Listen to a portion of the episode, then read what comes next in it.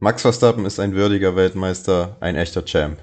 Das waren Toto Wolfs Worte tatsächlich, ähm, der sich nach langem Schweigen nach den Abu Dhabi GP dann letztendlich gestern den Fragen der Presse gestellt hat. Und man hat schon gemerkt, dass diese Saison gerade bei Mercedes Spuren hinterlassen hat. Ähm, Toto Wolf hat auch gesagt, dass er und Lewis Hamilton aus Integrität gegenüber sich selbst und des Sportes nicht zur FIA-Preisverleihung kommen werden. Also der Stachel sitzt immer noch tief bei Mercedes. Nichtsdestotrotz ähm, war es eine herausragende Saison.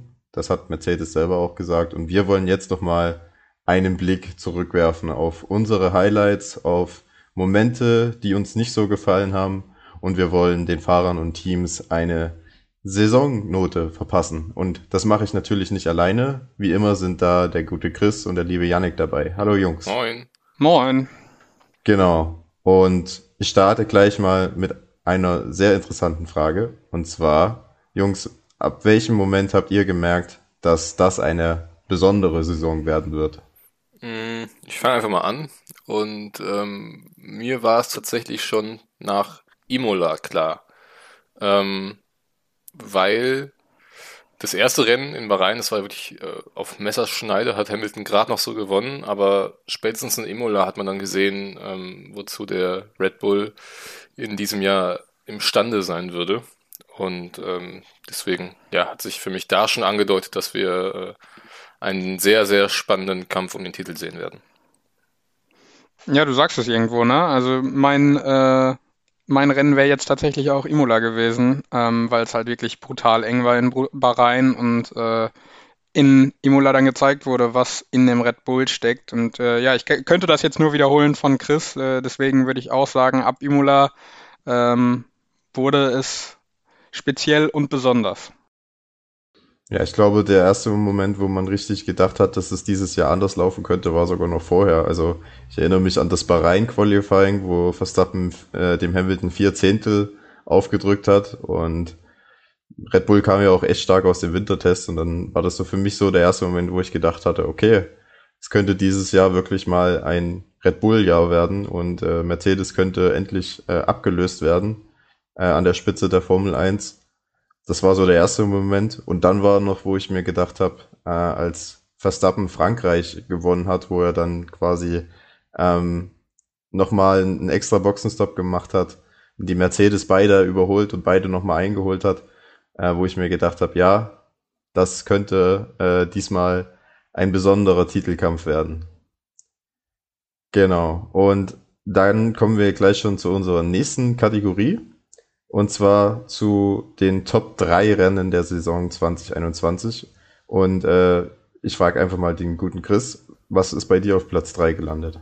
Auf Platz 3, ah, ich weiß gar nicht, ob ich da eine, eine richtige Rangfolge habe. Also ähm, ihr wisst es ja, ich habe mich die letzten Tage nochmal äh, mit sämtlichen Zusammenfassungen aller Rennen des Jahres äh, äh, umgeschlagen, um zu gucken, welche Rennen ich hier mit reinnehme.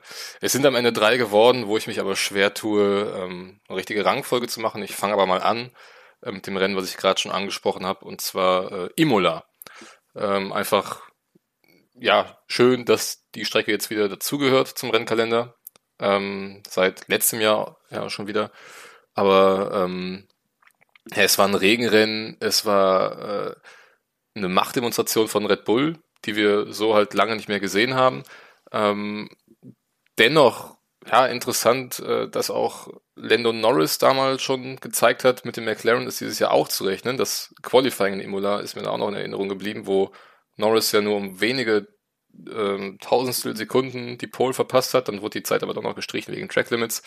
Ähm, Nee, aber Imola hatte schon sehr viel drin. Ne? Dann noch der Ausritt von Lewis Hamilton ins Kiesbett, der dann doch noch von der roten Flagge profitiert, weil sich George Russell und Valtteri Bottas äh, da gegenseitig abgeschossen haben. Also Imola hat auf jeden Fall richtig Lust gemacht auf dieses Jahr, finde ich. Ja, ich hatte Imola tatsächlich auch ganz, ganz lange drin in meinen Top 3 und habe es dann ja kurz vor unserer Aufnahme hier dann noch gestrichen äh, gerade aus den Punkten, die du angesprochen hast, Chris, ähm, die ja wirklich äh, Imola zu einem wirklich starken Rennen gemacht haben. Ähm, mein äh, dritter Platz bleibt aber trotzdem in Italien. und ist Monza.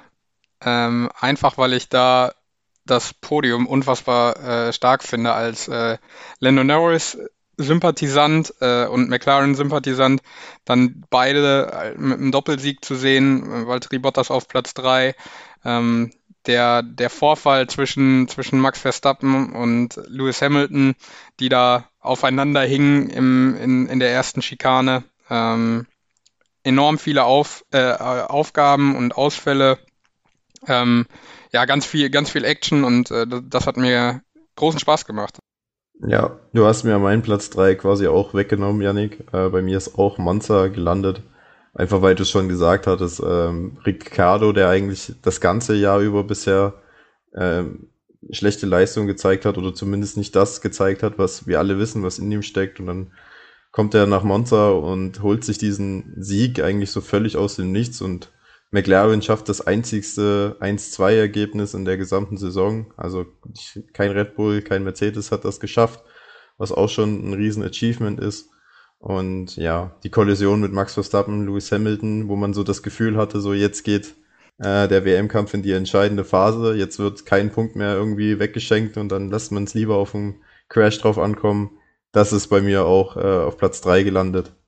Ähm, ich bin dann einfach mal so frei und mache dann mit meinem Platz zwei wenn, weiter. Wenn ich noch ganz kurz was zu Monza sagen kann, das war tatsächlich der Punkt, warum es bei mir dann nicht in die Top 3 gekommen ist, weil eben ja so ein bisschen durchgeklungen ist, okay, jetzt, jetzt fahren wir mit ausgefahrenen Ellenbogen ähm, und an den Ellenbogen sind auch noch Spikes dran.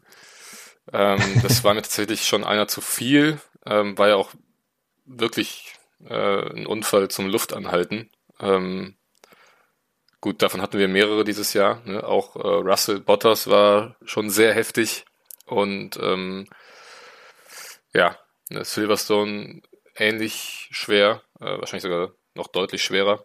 Ähm, aber ja, das ist nur mein, mein Beitrag noch zu Monza.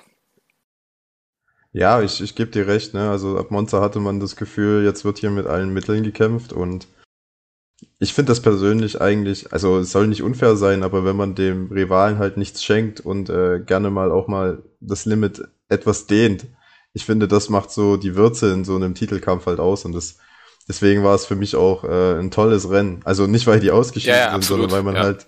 Ich weiß, was du meinst, halt aber ich, ich fand es ja auch ähm, wahnsinnig erfrischend und äh, toll für McLaren, dass sie da einen Doppelsieg geholt haben. Ähm, hat mich auch super für die Jungs gefreut, aber ich äh, ja, tue mich halt schwer, dann solche Rennen extremst zu feiern, ähm, die halt dann nur davon abhängig sind, dass äh, die beiden Großen, sag ich mal, ähm, ja, durch Unfälle draußen sind. Gut, das wird dann gleich beim, beim Rest meiner, meiner Liste nicht wirklich unterstrichen, aber ich dachte mal, ich mache jetzt nicht. Da habe ich eine Vorahnung. ich nehme jetzt nicht drei Rennen da rein, die, die davon eben vorentschieden werden. Okay dann äh, glaube ich, soll da mit Monza Genüge getan sein. Und äh, ich bin einfach mal so frei und fange mit meinem zweiten Platz an. Ähm, und das Witzige ist, mein zweiter Platz kam direkt nach äh, Monza, nämlich das Rennen in Russland. Weil das war auch ein sehr außergewöhnliches Rennen. Äh, ich erinnere noch daran. Ähm, Lando Norris seine erste Pole geholt. Carlos Sainz auf Platz zwei, äh, George Russell auf Platz drei. Das war dieses verrückte Qualifying mit diesen Mischmaschbedingungen, das für dieses Ergebnis gesorgt hat. Max Verstappen hat den Motor gewechselt, startete von ganz hinten und Lewis Hamilton äh, nur auf Platz 4.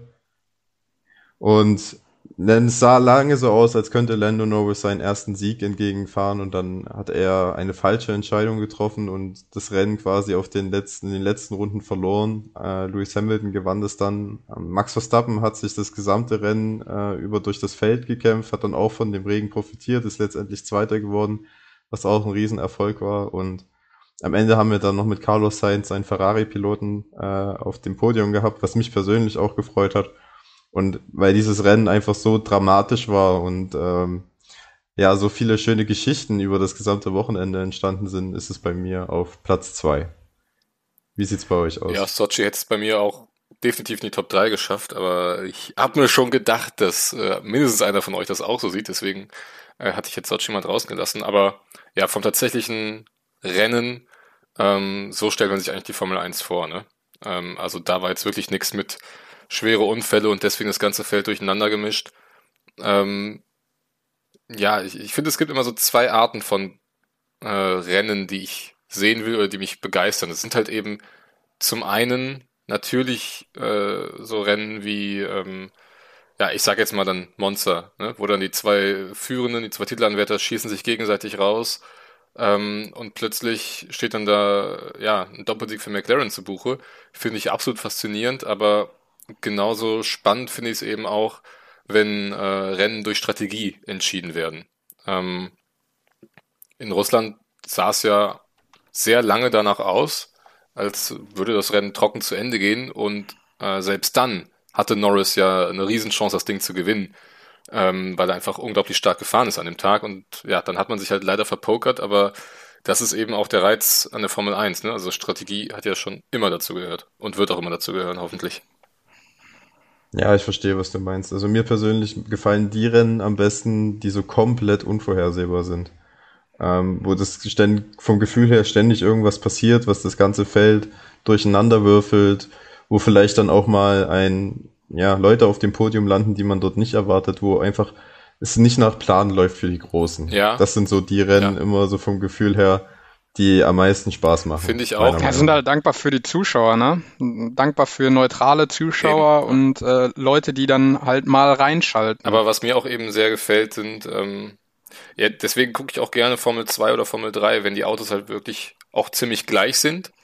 Ähm, nur das Setup vielleicht äh, mit marginalen Unterschieden.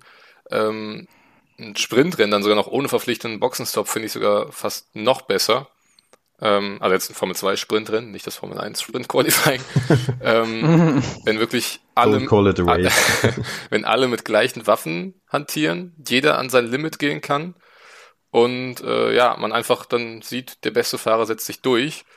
Ähm, wenn das dann auch noch natürlich zusätzlich mit Strategie gespickt wird, äh, macht das Ganze dann noch interessanter. Aber ja, ich mag es eigentlich, wenn jeder einfach sein absolutes Maximum rausholen kann. Ähm, das sind für mich eigentlich die perfekten Rennen, auch wenn das dann meistens langweilig ist für den neutralen Zuschauer. Aber ähm, ja, also aus, aus Racing-Sicht würde ich so argumentieren und ansonsten eben natürlich diese Chaos-Rennen. Ja, Janik, wie sieht's bei dir aus? Über welche Rennen freust du dich am meisten, wenn wir das jetzt ich, schon besprechen? Ja, ich habe tatsächlich, ach so, äh, ach so, äh, wo ich mich am meisten drüber freue. Ja, auch, also ich finde den den Mix ganz interessant. Also äh, ein aus einem das Spektakuläre, ähm, dass irgendwie was passiert. Natürlich äh, nicht dem Fahrer, sondern nur äh, Blechschaden. Aber auf der anderen Seite finde ich das immer sehr faszinierend, ähm, was Reifen und eine, eine Boxstrategie äh, im Rennen ausmachen kann. Und ähm, dass man, dass man sich nur dadurch äh, dann nach vorne spült oder nach hinten gespült wird. Ähm, das finde ich sehr faszinierend und ein guter Mix dadurch. Ähm, was mich dann zu meinem zweiten Platz äh, bringt. Ich bin einfach mal so frei. Äh, denn ich habe da nämlich einen geteilten zweiten Platz. Ähm, zwischen äh, auch Sochi. Äh, da gehe ich jetzt nicht nochmal drauf ein, weil Paul hat ja eigentlich alles gesagt. Ähm, auch auf Lando Norris bezogen. Ähm, ja, aber auch Ungarn ein bisschen. Denn äh, ja, mit Esteban Ocon konnte man da, glaube ich, vor dem Wochenende überhaupt nicht rechnen. Äh, Sebastian Vettel ja dementsprechend auch nicht, äh, der ja am Ende dann noch disqualifiziert wurde ähm, wegen der Spritmenge. Ja, und generell einfach so viel passiert. Also ein, ein Mazepin hatte einen Unfall mit Raikön, ein Lando Norris, ein Perez mit, mit Bottas, ein Leclerc und Stroll. Äh, also ganz, ganz viel passiert, ganz wildes Rennen die beiden, also Max Verstappen nur auf Platz 9, dafür aber ein George Russell auf Platz 8, äh, ein Fernando Alonso auf Platz 4, äh, Carlos auf Platz 3. Also es hat schon großen Spaß gemacht, auch äh, wenn man das natürlich als, als sonderbares Rennen differenzieren du muss. Du hast es auch noch gar nicht äh, erwähnt, dass beim Restart Lewis Hamilton ganz ja. allein in der Startaufstellung ja, steht. Also deswegen. Das ist wahrscheinlich das beste Meme der ganzen ja. Saison. Bei mir ist Ungarn Und, äh, nämlich auch auf Platz 1 dann tatsächlich gelandet. Genau, ähm, bei mir auch. Ja. Ähm, du hast es schon gesagt, also da war wirklich dann alles drin, inklusive Disqualifikation am Schluss. Ähm, aber nicht nur das ganze Chaos an sich mit den Unfällen am Anfang, sondern was für mich auch ähm, ja eins der schönsten Duelle der Saison war, war dann Alonso gegen Hamilton ähm, wie Fernando wirklich unwiderstehlich verteidigt hat und äh, ja, somit dann auch Esteban Ocon den Sieg beschert hat. Ähm, hat da einfach nochmal seine gesamte Klasse aufblitzen lassen. Und ich fand, Alonso hatte sich in den ersten Rennen, äh, er hatte noch ein bisschen gebraucht, aber so spätestens ab Ungarn und alles, was danach kam, äh, da war er wieder bei absoluten 100 Prozent. Da hat er ja dann sein Versprechen von vor der Saison, er könnte mit Max Verstappen und Lewis Hamilton mithalten, ja. wahrgemacht. Ja, aber ich, ich muss auch sagen, also das war für mich auch der Zweikampf des Jahres, äh, Alonso gegen Hamilton. Die beiden alten Rivalen dann nochmal in einem recht ungleichen Duell, was die Autos angeht, aber trotzdem hat es Alonso geschafft, den Hamilton da Runden denn lang hinter sich zu halten. Das war schon wirklich pure, purer Genuss dazu zu sehen. Äh, gleichzeitig natürlich auch, man wusste, okay, wenn er das schafft, dann gewinnt der Teamkollege und man hatte auch so ein bisschen ja, diesen, diesen, man fiebert ja dann auch immer ein bisschen mit dem Underdog mit, also zumindest geht es mir so. Ähm, damals auch bei Pierre Gasly äh, in Monza 2020, äh, dieses Jahr Esteban Ocon, dass die ihre ersten Siege holen. Das wünscht man denen dann und dann, wenn der Teamkollege dann so eine herausragende Arbeit leistet und äh, den Dominator der Formel 1 äh, abwehrt, dann, dann ist das schon ein ganz großes Kino, finde ich. Und auch generell das gesamte Rennen, ne? also ihr habt es schon gesagt, dieses Hamilton steht als einziger in der Startaufstellung, muss sich dann äh, aufgrund der verkackten Strategie von ganz hinten durcharbeiten. Ähm, dann noch dieses Drama auch nach dem Rennen mit äh, Vettel und Aston Martin und dem zu wenigen Sprit. Äh, die ersten Punkte für Williams seit äh, Deutschland 2019, also seit über zwei Jahren. Ähm, das war schon auch ein Rennen, das in die Formel 1 Geschichtsbücher äh, eingegangen, eingehen wird oder ein, eingegangen ist.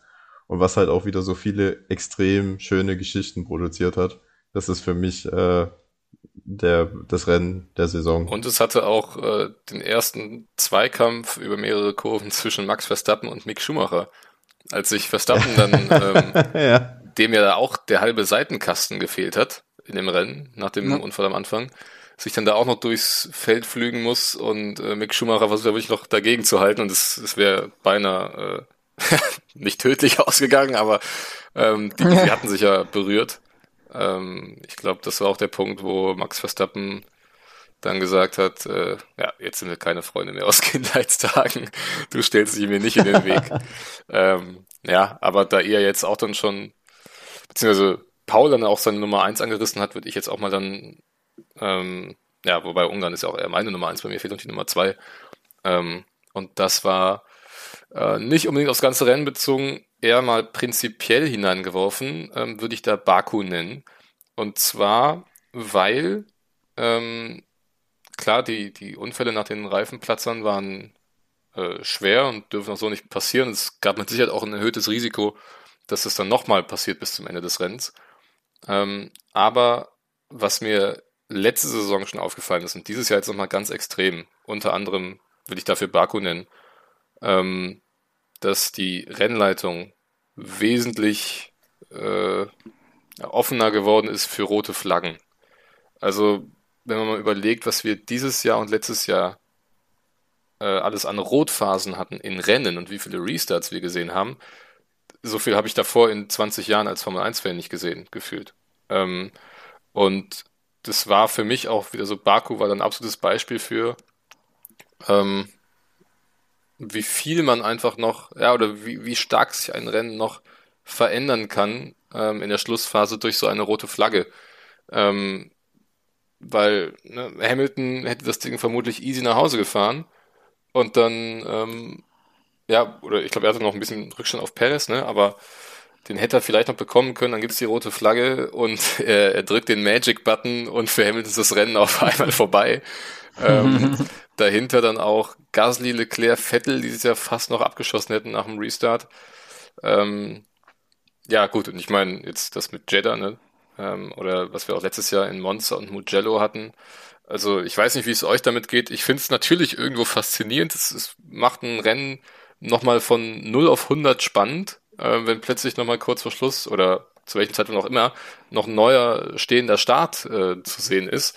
Da fiebert ja dann jeder irgendwie drauf hin, aber ja, also Faszination von Baku auf jeden Fall hoch, aber ich weiß nicht, ob man ja so oft eben auf rote Flaggen zurückgreifen muss, wie es die Rennleitung in den letzten Monaten tut.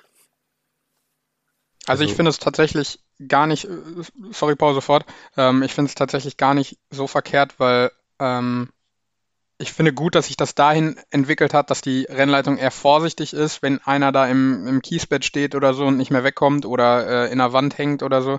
Ähm, einfach aus Sicherheitsgründen, weil ja die Formel 1 ist ja im Laufe der Jahre immer schneller, immer schwerer geworden. Ähm, einfach aus Sicherheitsgründen der Fahrer wegen und dass man da ein bisschen entschleunigt und, und die Gefahr rausnimmt, weil gefährlich genug ist das Ganze sowieso. Ähm, dass da dann nicht noch was passiert. Und man hat ja äh, gesehen, jetzt gerade noch im letzten Rennen bei, äh, oh nee, im letzten oder im, nee, im vorletzten Rennen bei, bei Theo Pucher und ähm, ähm, Enzo Fittipaldi, äh, dass, es, dass es da extrem schlimme Auffahrunfälle geben kann, wobei da jetzt man keine rote Flagge hätte schwingen können.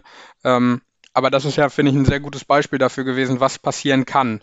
Und daher finde ich das in Ordnung, Wobei man natürlich äh, differenzieren muss, wann es wirklich Sinn macht, eine rote Flagge oder wann es Sinn macht, ein Safety Car. Also äh, ja, da, da, würde ich noch ganz schnell eingrätschen, bevor Paul wieder das Wort hat. Ähm, da, ich bin absolut bei dir, die, die Sicherheit so hoch wie möglich ähm, ja, zu gestalten. Aber die Frage ist halt, bei einem Rennen wie Monza beispielsweise, ist es da so hilfreich, wirklich eine rote Flagge zu, äh, zu schwenken und dann einen stehenden Restart zu machen? als äh, dann einfach mal fünf, sechs Runden hinterm Safety Car halt zu fahren, das Ding ein bisschen zu beruhigen. Also da, ne, ein neuer stehender Start heißt jetzt für mich nicht gleich äh, höhere Sicherheit. Ja, ich glaube, ja. Ich sehe das Ding, ich glaube, wir haben in den letzten Zeiten relativ häufig rote Flaggen gesehen, weil wir auch relativ starke Unfälle hatten. Also gerade in der letzten Saison und auch im Jahr davor gab es ja auch recht, richtig heftige Kollisionen, die eigentlich auch gar nichts anderes zulassen als äh, ein Safety Car. Und ich glaube halt auch, dass es eher so ein, eine Tendenz dazu gibt, das Rennen anzuhalten, wenn sowas passiert, als Rennzeit dann hinter dem Safety Car verstreichen zu lassen. Einfach aus Unterhaltungszwecken für den Zuschauer. Ähm, und du, ja, du hast das ja auch schon gesagt, so ein saved, also so ein richtiger Restart nach äh, der roten Flagge äh, während eines Rennens. Entschuldigung, ist ja auch nochmal so ein richtiger Spannungsmoment. Ähm, und ich glaube, aus diesem Grund hat man sich dazu entschieden, in diesem Jahr häufiger die rote Flagge einzusetzen, als es vielleicht in der Vergangenheit war. Ja, also dass, dass Liberty Media mehr Spannung haben will, das, das äh, haben sie uns in diesem Jahr eindrucksvoll gezeigt, dass sie da alles tun, um das irgendwie zu gewähren. Wobei ich glaube, ähm, tatsächlich geht es mittlerweile so weit, dass die Rennleitung unter anderem auch das mit den äh, Stewards in Betracht zieht. Also gerade wenn du Monza, Monza sagst, ich glaube, Monza ist die Strecke mit den meist verstorbenen äh, Rennposten. Also ähm, ähm, ich glaube, da, da sind die einfach extrem vorsichtig, dass da nicht Menschen mit reingezogen werden, die damit eigentlich nichts zu tun haben. Wobei man natürlich auch sagen muss, wann ist das das letzte Mal passiert, ne? Aber trotzdem, ich glaube, das ist auch ein Punkt, den die, den die Stewards da beachten. Ja, klar. Also ich meine, mit wann ist das das letzte Mal passiert? Ähm, wenn wir überlegen, letztes Jahr Bahrain hätte es auch für die Schreckenposten sehr, ja. sehr schlimm enden können. Also so ist es nicht. Ja, ich glaube auch generell so dieses Sicherheitsdenken nach den Kollisionen, gerade 2019 mit ähm, Antoine Hubert und Juan Manuel Correa, wo ja der eine gestorben ist und der andere sehr schwere Verletzungen ertragen hat, äh, auch nochmal gestiegen. Dass man halt wirklich versucht, keine Situation entstehen zu lassen, die in so einem heftigen Crash dann enden kann. Ähm, weil man das halt, die Todesfälle aus dem Formelsport irgendwie so verbannen möchte. Ne, Motorsport ist immer mit einem gewissen Risiko verbunden. Ähm, das wird es auch immer geben, aber man versucht halt wirklich alles zu tun, damit äh, es nicht wieder zu solchen harten Unfällen kommt. Und ich glaube, es ist auch eine gute Sache zu sagen, okay, wir machen mal lieber eher rot für 20 Minuten, um so eine Barriere zu reparieren oder um alle Teile zu bergen. Ähm, und dann lassen wir das Rennen weiterlaufen. Ich persönlich finde das auch besser, weil dann auch wirklich mehr Rennen gefahren wird, äh, als wenn das Safety Car dann für zehn Runden äh, oder so draußen bleibt, weil so eine Barriere repariert werden muss. Ähm, das finde ich dann immer nicht so schön, wenn dann quasi Rennzeit äh, verloren geht, weil repariert wird. Also ja, sehe ich auch den Punkt. Ich finde das eigentlich eine gute Entwicklung. Ja, bin ich bei dir, Paul. genau. Und dann wollen wir jetzt zu den Momenten kommen. Hat, hat Janik nicht Jahr... noch ein Rennen übrig, oder? Ja, ich habe noch den ersten Platz. Hattest du den nicht schon? Entschuldigung, dann Janik. Äh... Nee, alles gut. Nein, also ähm, ich habe äh, mir echt Gedanken gemacht, was, was nimmst du auf den ersten Platz und was machst du? Und ich habe einfach dann das genommen, wo ich am meisten brauchte, um drauf klarzukommen. Und das ist gar nicht lange her und das war Jeddah. Weil das war einfach mega aufreibend und also ich, der Chris hatte in seiner Instagram-Story hinterher äh, ein Bild von dem Rennsieger und äh, dann am äh, End Breathe einfach nur dabei und ich, das passte, finde ich, sehr, sehr gut. Und das, da, also das hat mich am meisten fertig gemacht, dieses Rennen. Ja, ich meine, Abu Dhabi hat mich auch, das beste Rennen auch fertig Jahres. gemacht. aber ähm, ja, aber ich meine, das war ja bei mir mit Baku auch so, ne? So das, das reine Rennen fand ich da jetzt auch nicht so krass, aber ähm, faszinierend war es ja schon. Und das waren Jeddah und Abu Dhabi mit Sicherheit auch. Ähm, die Art und Weise wird Yannick ja auch nicht, ich sag mal, 100% zufrieden mit äh, sein, was da alles passiert Ach, ist. Aber Quatsch. ähm, von, von der Spannung, von der Aufregung, klar kann man das mit reinnehmen, logisch. Ja, dann haben wir es jetzt aber wirklich geschafft. Ja. und kommen jetzt zu den Momenten, die uns nicht so gefallen haben. Und Yannick, ich, vielleicht machst du gleich weiter und äh, sagst uns, welcher Moment da bei dir auf Platz 3 gelandet ist. Oh, auf Platz 3. Mir ist gerade spontan nur mein erster Platz eingefallen, weil ich mir die tatsächlich nicht aufgeschrieben habe. Ähm, aber dann den Platz 3, was mich sehr geärgert hat, hat tatsächlich, war ähm, gerade aus deutscher Sicht, dass Aston Martin halt einfach in, in bei, bei Sebastian Vettel diesen Riesenfehler gemacht hat, einfach nicht voll zu tanken. So dass er am Ende dann disqualifiziert werden musste und seinen, seinen zweiten Platz nicht behalten darf.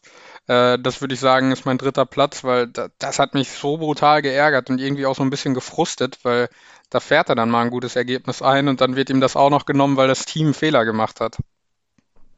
Ja, das kann ich verstehen. Das hatte ich auch auf der Liste, aber das ist bei mir dann eher so tendenziell ja Platz 4 gewesen, weswegen es nicht aufgetaucht ist, dann bei mir. Aber ich gebe dir recht, es war wirklich, es war auch einfach dumm. Also wegen so einem Anfängerfehler möchte man fast sagen, einen Podestplatz zu verlieren. Ist halt extremst ärgerlich. Und jetzt stelle man sich vor, der hätte den Ocon noch überholt und wäre, hätte das Rennen noch gewonnen. Äh, und dann wäre er disqualifiziert worden. Also das wäre dann, glaube ich, noch schlimmer gewesen. Ja, Gut, dann Chris, wie sieht's bei dir aus? Ähm, Momente, die mir nicht gefallen haben, tue ich mich ein bisschen schwer, ähm, da wirklich Dinge aus den Rennen herauszuziehen.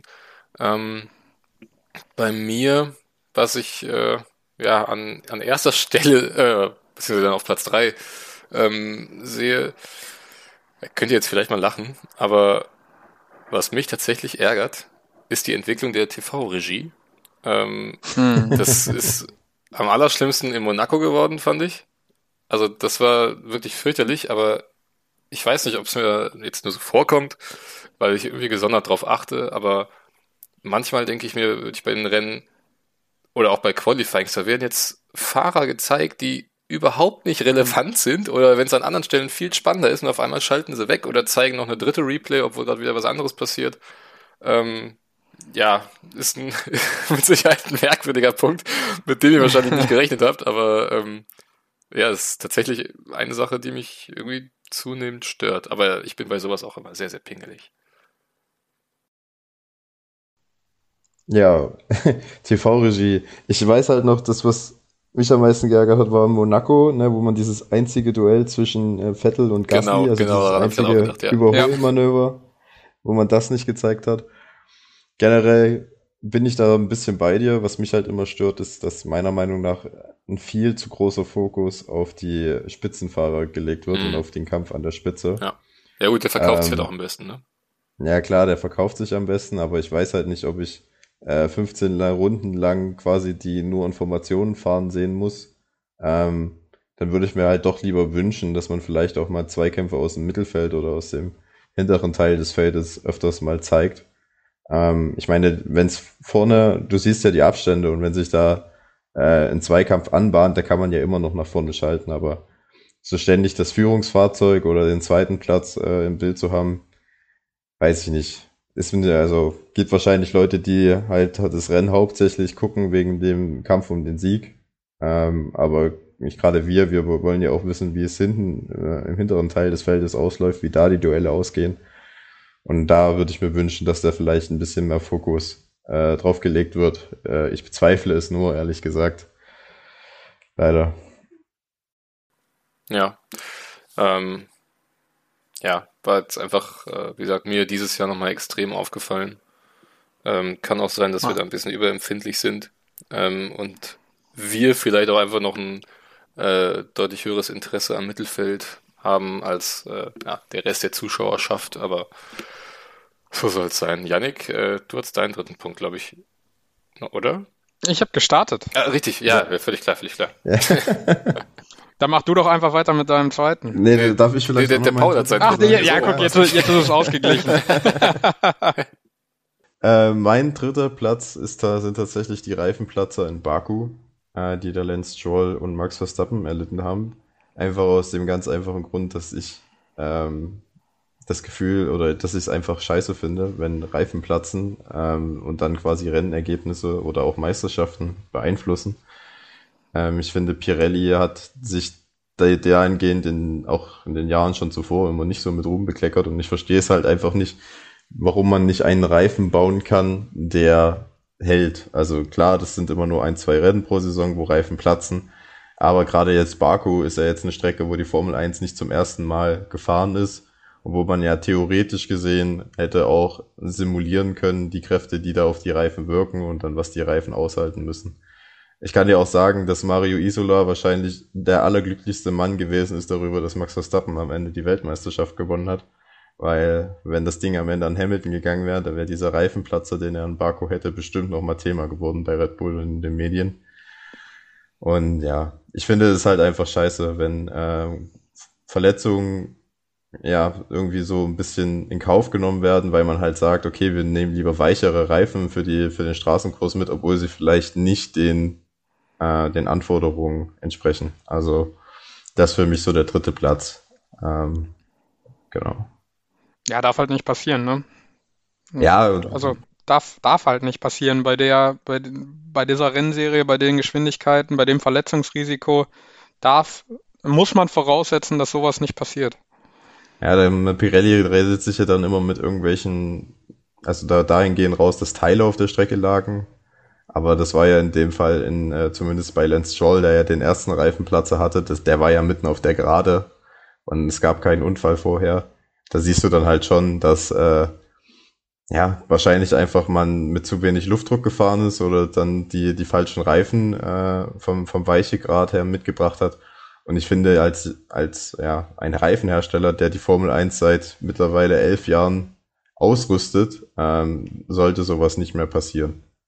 Und gerade, ne, wie gesagt, also wir hatten jetzt Glück, in Anführungszeichen, dass Verstappen Weltmeister geworden ist, aber wenn es für Hamilton gewonnen hätte, könnte man halt auch genauso gut argumentieren können, dass äh, Pirelli den Verstappen den Titel gekostet hat. Und sowas soll halt einfach in diesem, in diesem Sport nicht passieren. Ja, Genau.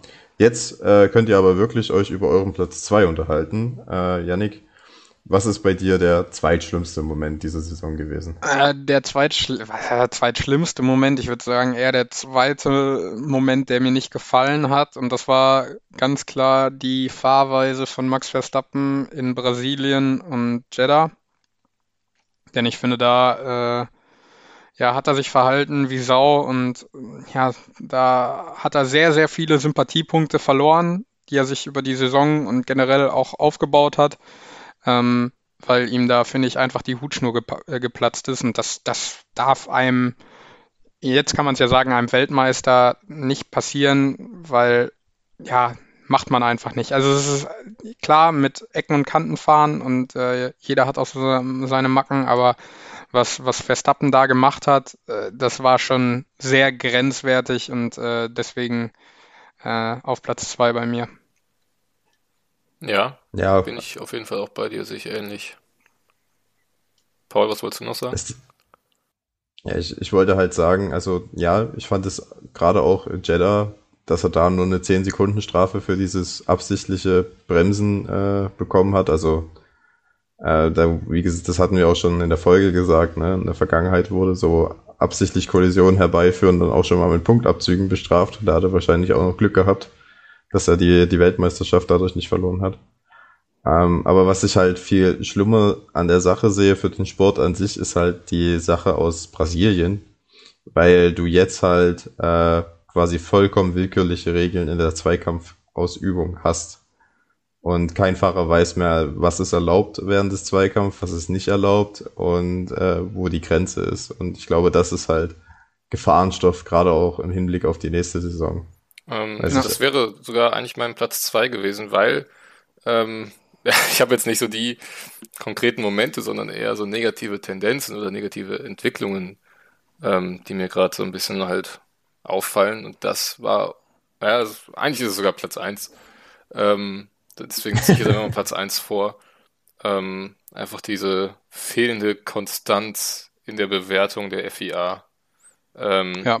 Und halt der Rennleit. Also es, es wird einfach willkürlich entschieden, hat man manchmal das Gefühl. Ähm, was letzte Woche noch bestraft wurde, geht im nächsten Rennen auf einmal durch und im übernächsten Rennen äh, kriegst du noch eine, eine Strafversetzung im Grid dann. Also, wisst ihr, es ist einfach, ja, sowohl für äh, Fahrer und Teams als auch für Zuschauer einfach irgendwann nicht mehr so ganz zu durchblicken, ähm, wie jetzt, warum entschieden wurde. Ja, kann ich direkt auch noch äh, meinen Platz 1 hinterherziehen, weil es genau das gleiche, diese äh, unkonstante und untransparente Arbeit der, der Rennleitung. Denn äh, in dem einen Moment wird so bewertet, dann wird es wieder so bewertet, dann will man partout nicht in den WM-Kampf mit eingreifen. Äh, man lässt alles durchgehen, was, was der Gegner in dem Moment macht. Äh, Hauptsache, man, man hält sich äh, irgendwie raus und das funktioniert Was ja auch nicht. völlig bescheuert ist. Also mit welcher Begründung kann man denn sagen, ja, wir geben dem Verstappen jetzt hier in Brasilien keine Zeitstrafe, obwohl er den Hamilton ungefähr 120 Meter von der Strecke gedrängt hat? Ähm, weil wir uns nicht einmischen wollen. Also, wenn sich jemand einzumischen hat, dann doch wohl die Rennleitung. Eben. Und das ist auch die einzige Instanz, die sich einmischen darf. Ja, und sich ja. auch einmischen soll. Ja. Ich sehe das ganz genauso wie ihr, nur ich habe das Thema Rennleitung extra ausgeklammert aus dieser Kategorie für mich. äh, deswegen wird mein Platz zwei, wahrscheinlich habt ihr wahrscheinlich nicht so auf der Liste, aber ich finde, das sind so die, die Nachfolgen von dem Silverstone Crash. Ja. Also nicht den ja. Crash an sich, weil das war ein Rennunfall. Da bin ich immer noch der Meinung zu, dass das auch Hamilton nicht absichtlich getan hat, was äh, viele Verstappen-Fans ja äh, ihm immer noch unterstellen. Aber ich finde so, das war der Moment, wo dieses Duell auch zwischen den Teams abseits der Strecke eskaliert ist. Ja, danach. das ist mein Platz zwei. okay, perfekt. ähm, ich erinnere mich noch, da hat man ja dann bei Red Bull den, den Alex Albon äh, nochmal auf die Strecke geschickt im Silverstone und der hat dann die, die Fahrlinie von Hamilton das war auch äh, so peinlich. nachgeahmt, um quasi zu beweisen, dass Hamilton gar nicht vorhatte, die Kurve zu kriegen und äh, bewusst die Kollision mit Verstappen in Kauf genommen hat. So, damit ging's los. Ähm, wir hatten ja vorher im Jahr schon diese, diese Diskussion um die, um die Flexi-Wings. Also bei Mercedes hat man ja auf den Heckflügel von Red Bull verwiesen. Red Bull hat dann auf den Frontflügel von Mercedes verwiesen. Das fand ich auch schon nervig, aber das war noch okay, weil es noch halbwegs gesittet abging.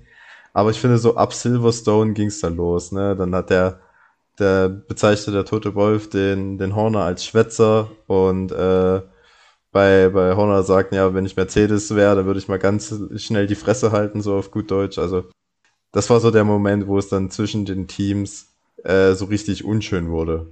Ja, und eigentlich wünscht man sich das ja auch, ne, dass so ein bisschen Reibereien zwischen den Kontrahenten entstehen, aber ich finde, das hat in diesem Jahr ein Niveau erreicht, was es so noch nicht in der Formel 1 gegeben hat so von den äh, Schlachtplätzen außerhalb der Rennstrecke und ja, ich glaube, das ist auch nicht gut für den Sport. Ich finde auch, ähm, dass sich diese Toxizität, würde ich es jetzt mal bezeichnen, ähm, wirklich durch den ganzen Sport durchzieht. Also nicht nur die zwischen den Teams war es dieses Jahr wirklich, ja, wirklich fast schon nervig, sondern halt auch leider ähm, die Fan-Community. Gut, das könnte einfach dran liegen, dass die Leute, die äh, auf Twitter und Instagram und sonst wo äh, immer die größten Töne spucken, grundsätzlich nicht an einer ähm, gesitteten Diskussion interessiert sind. Aber dieses Jahr, also wirklich zwischen Hamilton und Verstappen-Fans, dann Horner und Wolf.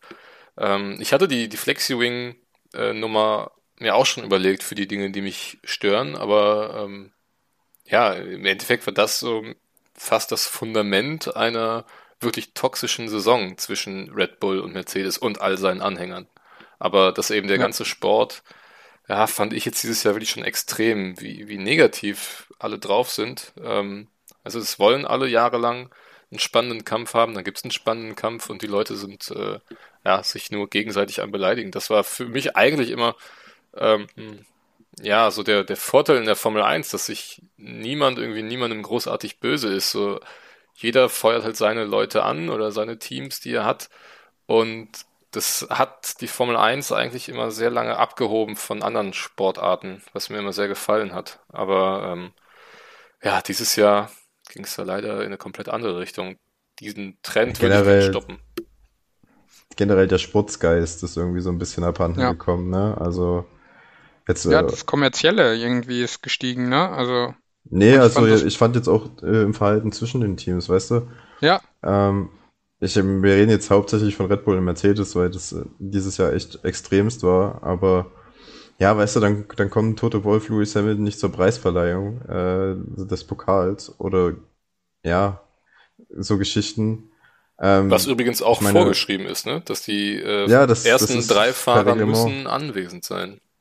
Genau, genau. Und ich meine, gut, ich könnte mir vorstellen, wenn Hamilton gewonnen hätte, wäre Red Bull auch nicht aufgetaucht. Aber ich meine, was ist denn das für eine Art und Weise, miteinander umzugehen? Ja. Am Ende sitzen, ist es die Formel 1, äh, sind das alle. Und wenn man irgendwie dem anderen nicht mehr die Butter auf dem Brot gönnt äh, und nur noch die, die Hörner ge gegeneinander stemmt wie zwei Stiere und keiner mehr irgendwie einen Millimeter nachgeben will, dann, dann führt das zu nichts. Ja, ja vor allen Dingen, wie soll sich das entwickeln? Ne? Also ähm die, wie soll das die Zukunft, also die, die zukünftigen Fahrer nehmen das ja auch auf und die jungen Fahrer nehmen das auch auf und sollen die jetzt in den, wenn, wenn, äh, weiß ich nicht, im Kart, in einem Kartrennen äh, äh, einer nicht den ersten Platz gemacht hat, sondern den zweiten Platz, geht er dann nicht mehr auch mit aufs Podium? Ja, das ist es ne? genau. Also, also. Das, das, geht ja in eine Richtung, die absolut verheerend sein kann. Also ich meine, ich, ich kann ja auch absolut verstehen, dass äh, ein Hamilton da wirklich sehr, sehr sauer ist. Ähm, und er hat sich ja na, nach den oder bei den Post-Race-Interviews eigentlich schon noch von einer guten Seite präsentiert, würde ich sagen. Ähm, aber es fing für mich schon wieder da an, dass er dann auch mit seinem Auto wieder stur in die Boxengasse fährt und dann halt nicht am Ende dann wieder auf die Startzielgerade. Gut, kann natürlich auch sein, dass es dann jetzt einfach nach der letzten Runde kaum bis gar keinen Funkverkehr mehr gab zwischen äh, Peter Bonington und Lewis Hamilton, dass er dann nicht wusste, dass er da äh, auf die Startzielgerade muss. Aber ja, es ist irgendwie genauso wie im Fußball, wenn jemand das Finale verliert und dann, ähm, ja, man kennt es ja von der Europameisterschaft zum Beispiel, dass dann da die englischen Spieler alle sofort ihre Silbermedaille wieder ausziehen. Das ist, ist halt auch, wenn man so will, ja, respektlos gegenüber all den Mannschaften, die sie bis dahin geschlagen haben. Ähm, ja. Oder genauso wie wenn dann der Verlierer später halt nicht Spalier steht für den Sieger. So, das macht man halt einfach. Das ist halt der Respekt des Sports und ähm, ja, der geht gerade in vielen Feldern der Gesellschaft ein bisschen unter, befürchte ich. Ja, aber ich finde, in der Formel 1 hat sich dieses Jahr, wir hatten es letzte Folge auch schon mal, diese Protestkultur entwickelt. Ne? Ja. Also wegen ja. jeder Regel, die dir nicht gefällt, dann gleich zu den Stewards rennen und dann weißt du am Ende des Rennens gar nicht, ist das Ergebnis, steht das jetzt fest oder muss da jetzt erst wieder zwei Tage drüber verhandelt werden und irgendwelche Paragraphen zitiert werden. Also ich würde mir manchmal wünschen, dass die Teams einfach auch mal fünf gerade sein lassen. Ja, es muss fair sein, da gebe ich recht, aber man muss jetzt auch nicht unbedingt auf seinen Standpunkt bis zum allerletzten Moment beharren. So, so viel dazu. Da haben wir die Punkte auch schon angearbeitet, ne? Ähm, ja, ich, ich habe noch äh, meinen Platz 1. Ähm, ich weiß nicht, habt ihr noch, äh, habt ihr schon ja, alle drei genannt? Mit allen nee, drei ne? Ja. Ich auch. Okay, dann habe ich noch meinen Platz 1 und das ist ein sehr subjektiver Punkt, aber für mich der, der traurigste Moment persönlich war halt der Sonntag in, in Spa. Ja. Ähm, für alle, die die Folge gehört haben, ich war damals äh, mit meiner Freundin äh, beim Formel 1 Wochenende in Belgien. Ich hatte an dem Samstag, den, den 28., wo das Qualifying war, hatte ich Geburtstag. Das war so ein bisschen äh, mein Geburtstagsgeschenk auch. Und wir saßen in Belgien dann äh, das ganze Wochenende im Nassen, aber am Sonntag hat's halt äh, am stärksten geregnet und wir saßen wirklich von äh, 10 bis 17 Uhr, bis wir dann äh, aufgegeben haben, wirklich und durch, weil wir durchgefroren waren und durchnässt waren und wir es einfach nicht mehr ausgehalten haben, saßen wir im Regen und es wurde uns an der Strecke nichts mitgeteilt, was jetzt Phase ist, ob es weitergeht, wann es weitergeht. Ähm, und ja, also wir wurden wirklich komplett im Regen sitzen gelassen, wortwörtlich, ohne irgendwelche Informationen, rein gar nichts. Ähm, und dann diese Alibi-Runden hinter dem Safety Car, um dann zu sagen zu können, ja, war doch ein Rennen. Ähm, das war ganz schlecht von der Formel 1 und auch von den Streckenbetreibern. Und was mich halt so sauer gemacht hat, ähm, es gab dann halt auch kein Entgegenkommen, ne? Hinsichtlich, okay, ihr bekommt einen Teil eures Geld zurück so, oder ihr könnt nächstes Jahr nochmal kommen, sondern rein gar nichts. Ne? Es wurden diese zwei Runden hinter dem Safety Car gefahren und fertig ist. Und äh, du hast halt Pech gehabt in diesem Moment und wirst halt komplett alleine gelassen. Das war so auch der Moment, wo ich so ein bisschen, ja, meine, meine ein bisschen Liebe, die ich ja für die Formel 1 habe, auch ein bisschen verloren habe, weil ich mir gedacht habe, so kann es halt einfach nicht sein, dass du da, ich meine, du zahlst einen Haufen Geld, du, du machst dir das übelst Stress mit der Anreise jeden Tag an die Strecke, die in Spa übrigens auch katastrophal war. Also da haben viele Leute auch Sessions verpasst, weil die, also weil sie einfach im Stau standen. Und ich finde, das ist einfach für so einen großen Sport und für so ein großes Event ist das einfach nicht zu machen. Also das geht, so kann man halt mit seinen Fans nicht umgehen. Vor allem, weil er auch ähm, jetzt abseits der Fangeschichte mit diesem Rennen auch maßgeblich in die WM eingegriffen wurde, wenn man so will. Ne? Also, dass da halbe Punkte fürs Rennen vergeben ja. werden, was ja kein Rennen war, was nie eins war. Ähm, ja, für mich nicht nachvollziehbar. Ähm, letztendlich hat Verstappen dadurch zwölfeinhalb Punkte mitgenommen, äh, fünf Punkte mehr als Hamilton. Und äh, ja, ich finde das alles sehr, sehr, sehr, sehr, sehr schwierig. Ja, auch Novum, ne? Also gab es ja bis dahin auch noch nicht so häufig. Nee, das war ausgerechnet dieses Rennen, wo wir hingehen, ist genau das Rennen, was nicht stattfindet. Das war, ja, war toll. Ja. Aber jetzt ist alles wieder gut.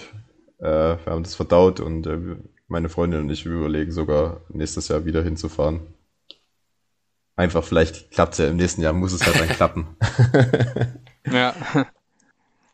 Genau. Und dann würde ich sagen, kommen wir zum nach knapp 50 Minuten zum eigentlich großen Block in dieser Season Review Folge und zwar zur Benotung der Teams und der Fahrer für ihre Saison. Ich dachte, wir gehen, wir gehen vorher noch äh, separat auf die Gewinner und Verlierer ein der Saison. Aber wir können auch direkt mit der Benotung starten.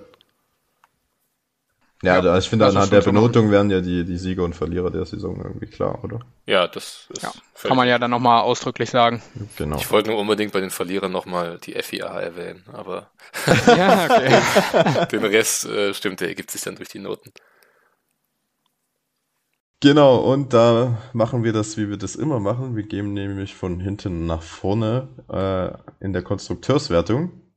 Und den zehnten und letzten Platz mit null Punkten hat, äh, wie schon vor Saisonbeginn erwartet, äh, das Ural Kali Haas F1 Team belegt.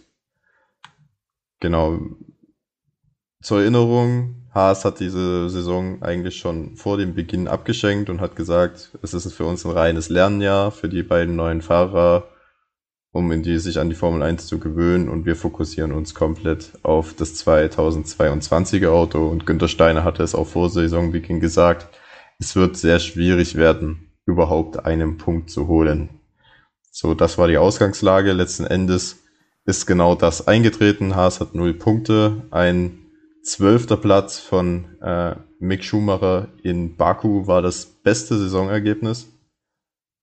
Damit waren sie sogar mal kurzzeitig vor Williams, die bis dahin nämlich noch keine Punkte gesammelt hatten und noch auch nicht besser als Platz 12 waren, aber letztendlich sind sie dann doch abgeschlagen, letzter gewesen.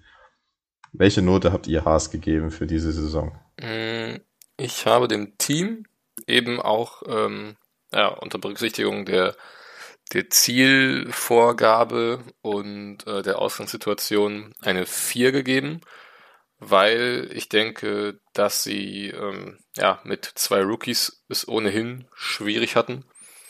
Ähm, aber ich fand, man konnte phasenweise erkennen, dass sie den Abstand ähm, zu den ja, vorderen Plätzen ähm, schon ein wenig verringern konnten.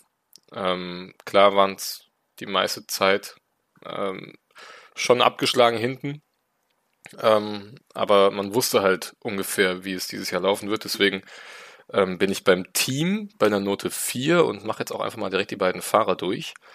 Ähm, Mick Schumacher gebe ich ebenfalls eine glatte 4. Ähm, okay, das wundert mich jetzt. Warum eine 4? Ähm, eine 4, weil, äh, ja, klar, Rookie, schwieriges Auto, logisch. Ähm, aber eben auch noch wirklich viele ja, halt von diesen Anfängerfehlern gemacht hat, ne? Beispiel Imola, ähm, wo er sich hinter dem Safety Car wegdreht und halt auch schon sehr, sehr viel Schaden verursacht hat ähm, mit seinem Wagen. Also ähm, ich sehe auf jeden Fall die positiven Aspekte, dass er da beispielsweise in Portimao und Latifi sich noch gepackt hat oder jetzt auch in Abu Dhabi gut mit ihm fighten konnte. Äh, ja, vier ist vielleicht ein bisschen hart, aber ähm, für mich ist es eben die vier am Anfang der Saison und äh, Nikita Mazepin steht da mit einer 5 minus gegenüber. Ähm, weil ich da auch einfach ja, nicht erkenne, dass äh, es irgendwie für ihn noch ja, kompetitiv in der Formel 1 äh, zugange gehen kann. Ähm, er ist einfach viel zu langsam. Ähm, gut, das kann man jetzt so auslegen, dass man Mick Schumacher eine, eine super Note gibt, weil er den Mazepin immer in Grund und Boden fährt. Ähm, ich habe jetzt halt eher so ausgelegt, dass Nikita Mazepin, äh, ja, dass er seine Note eben dann darunter leidet, dass er immer so dem Erdboden gleich gemacht wird. Ähm, die Unfälle konnte er, finde ich, über das Jahr hinweg verringern. Also es fing wirklich sehr holprig an, er gefühlt in jeder Session äh, sich gedreht hat oder irgendwo eingeschlagen ist, aber das ging zum Ende dann deutlich besser. Ähm, ja, nur hat er für mich einfach trotzdem immer noch nichts in der Formel 1 verloren. Ja, ja. mache ich, mach ich einfach weiter, würde ich sagen. Ähm, ich würde tatsächlich bei der Teambewertung noch einen Schritt weiter gehen und würde dem äh, Haas-Team insgesamt eine 4 Minus geben. Boah, ähm, ihr seid echt böse. Ja, also ich meine, klar, sie haben irgendwo vor der Saison gesagt, was Phase ist, aber ähm, ja, dass es dann am Ende so deutlich ist und wirklich so gar, also ja, also die, die Williams, um es vorwegzugreifen, ähm, sind ja, konnten ja zumindest mal in die Punkte fahren in einem verrückten Rennen, aber das hat ja Haas überhaupt nicht geschafft, waren auch nicht ansatzweise da dran. Ähm, deswegen bei mir da eine 4 Minus fürs Team. Ähm, bei den Fahrern würde ich äh, Mazepin eine 5 geben, gerade weil im gegen Ende der Saison wieder ein leichter Aufwärtstrend oder eine, eine Entwicklung bei ihm zu sehen war, auch wenn er teilweise ja wirklich äh, demontiert wurde von seinem Teamkollegen. Äh, und deswegen gebe ich Mick äh, eine, eine 4 mit Tendenz zur 4 minus. Einfach weil er äh, klar den Teamkollegen häufig geschlagen hat und ihn auch auf den neuen Strecken immer davon gefahren ist und alles. Ähm, aber Mick hat einfach extrem viel Geld verursacht und Schrott verursacht. Also da in Monaco dumm eingeschlagen und Chris hat ja eben schon äh, etwas angedeutet, äh, so dass am Ende bei mir dann eine, eine, eine schwache 4 mit der Tendenz zu 4 Minus steht. okay, ähm, ich bin da so ein bisschen der Ausreißer anscheinend. Ich habe dem Team insgesamt eine 3 gegeben, einfach weil ich finde, dass sie mit der Zielsetzung, die sie hatten, haben sie eigentlich auch nicht so viel falsch gemacht in dieser Saison. Naja, wenn du kein Ziel hast, dann kannst du auch nicht viel falsch machen, oder? Also. Ja, aber also wenn zu sagen, okay, es ist für uns ein Lernjahr und wir fokussieren uns auf 2022 und wir wollen einfach, dass sich die Fahrer an die Formel 1 gewöhnen, ähm, das finde ich ist eine legitime Zielsetzung. Ich finde, dem sind sie offensichtlich nachgekommen und ähm, sie sind nicht weiter negativ aufgefallen. Ähm, sei es jetzt auch von Skandale abseits der Rennstrecke, die es ja dann doch bei dem einen oder anderen Team gab oder irgendwelche Teamchefs, die irgendwelche abstrusen Forderungen stellen, dergleichen gab es auch nicht.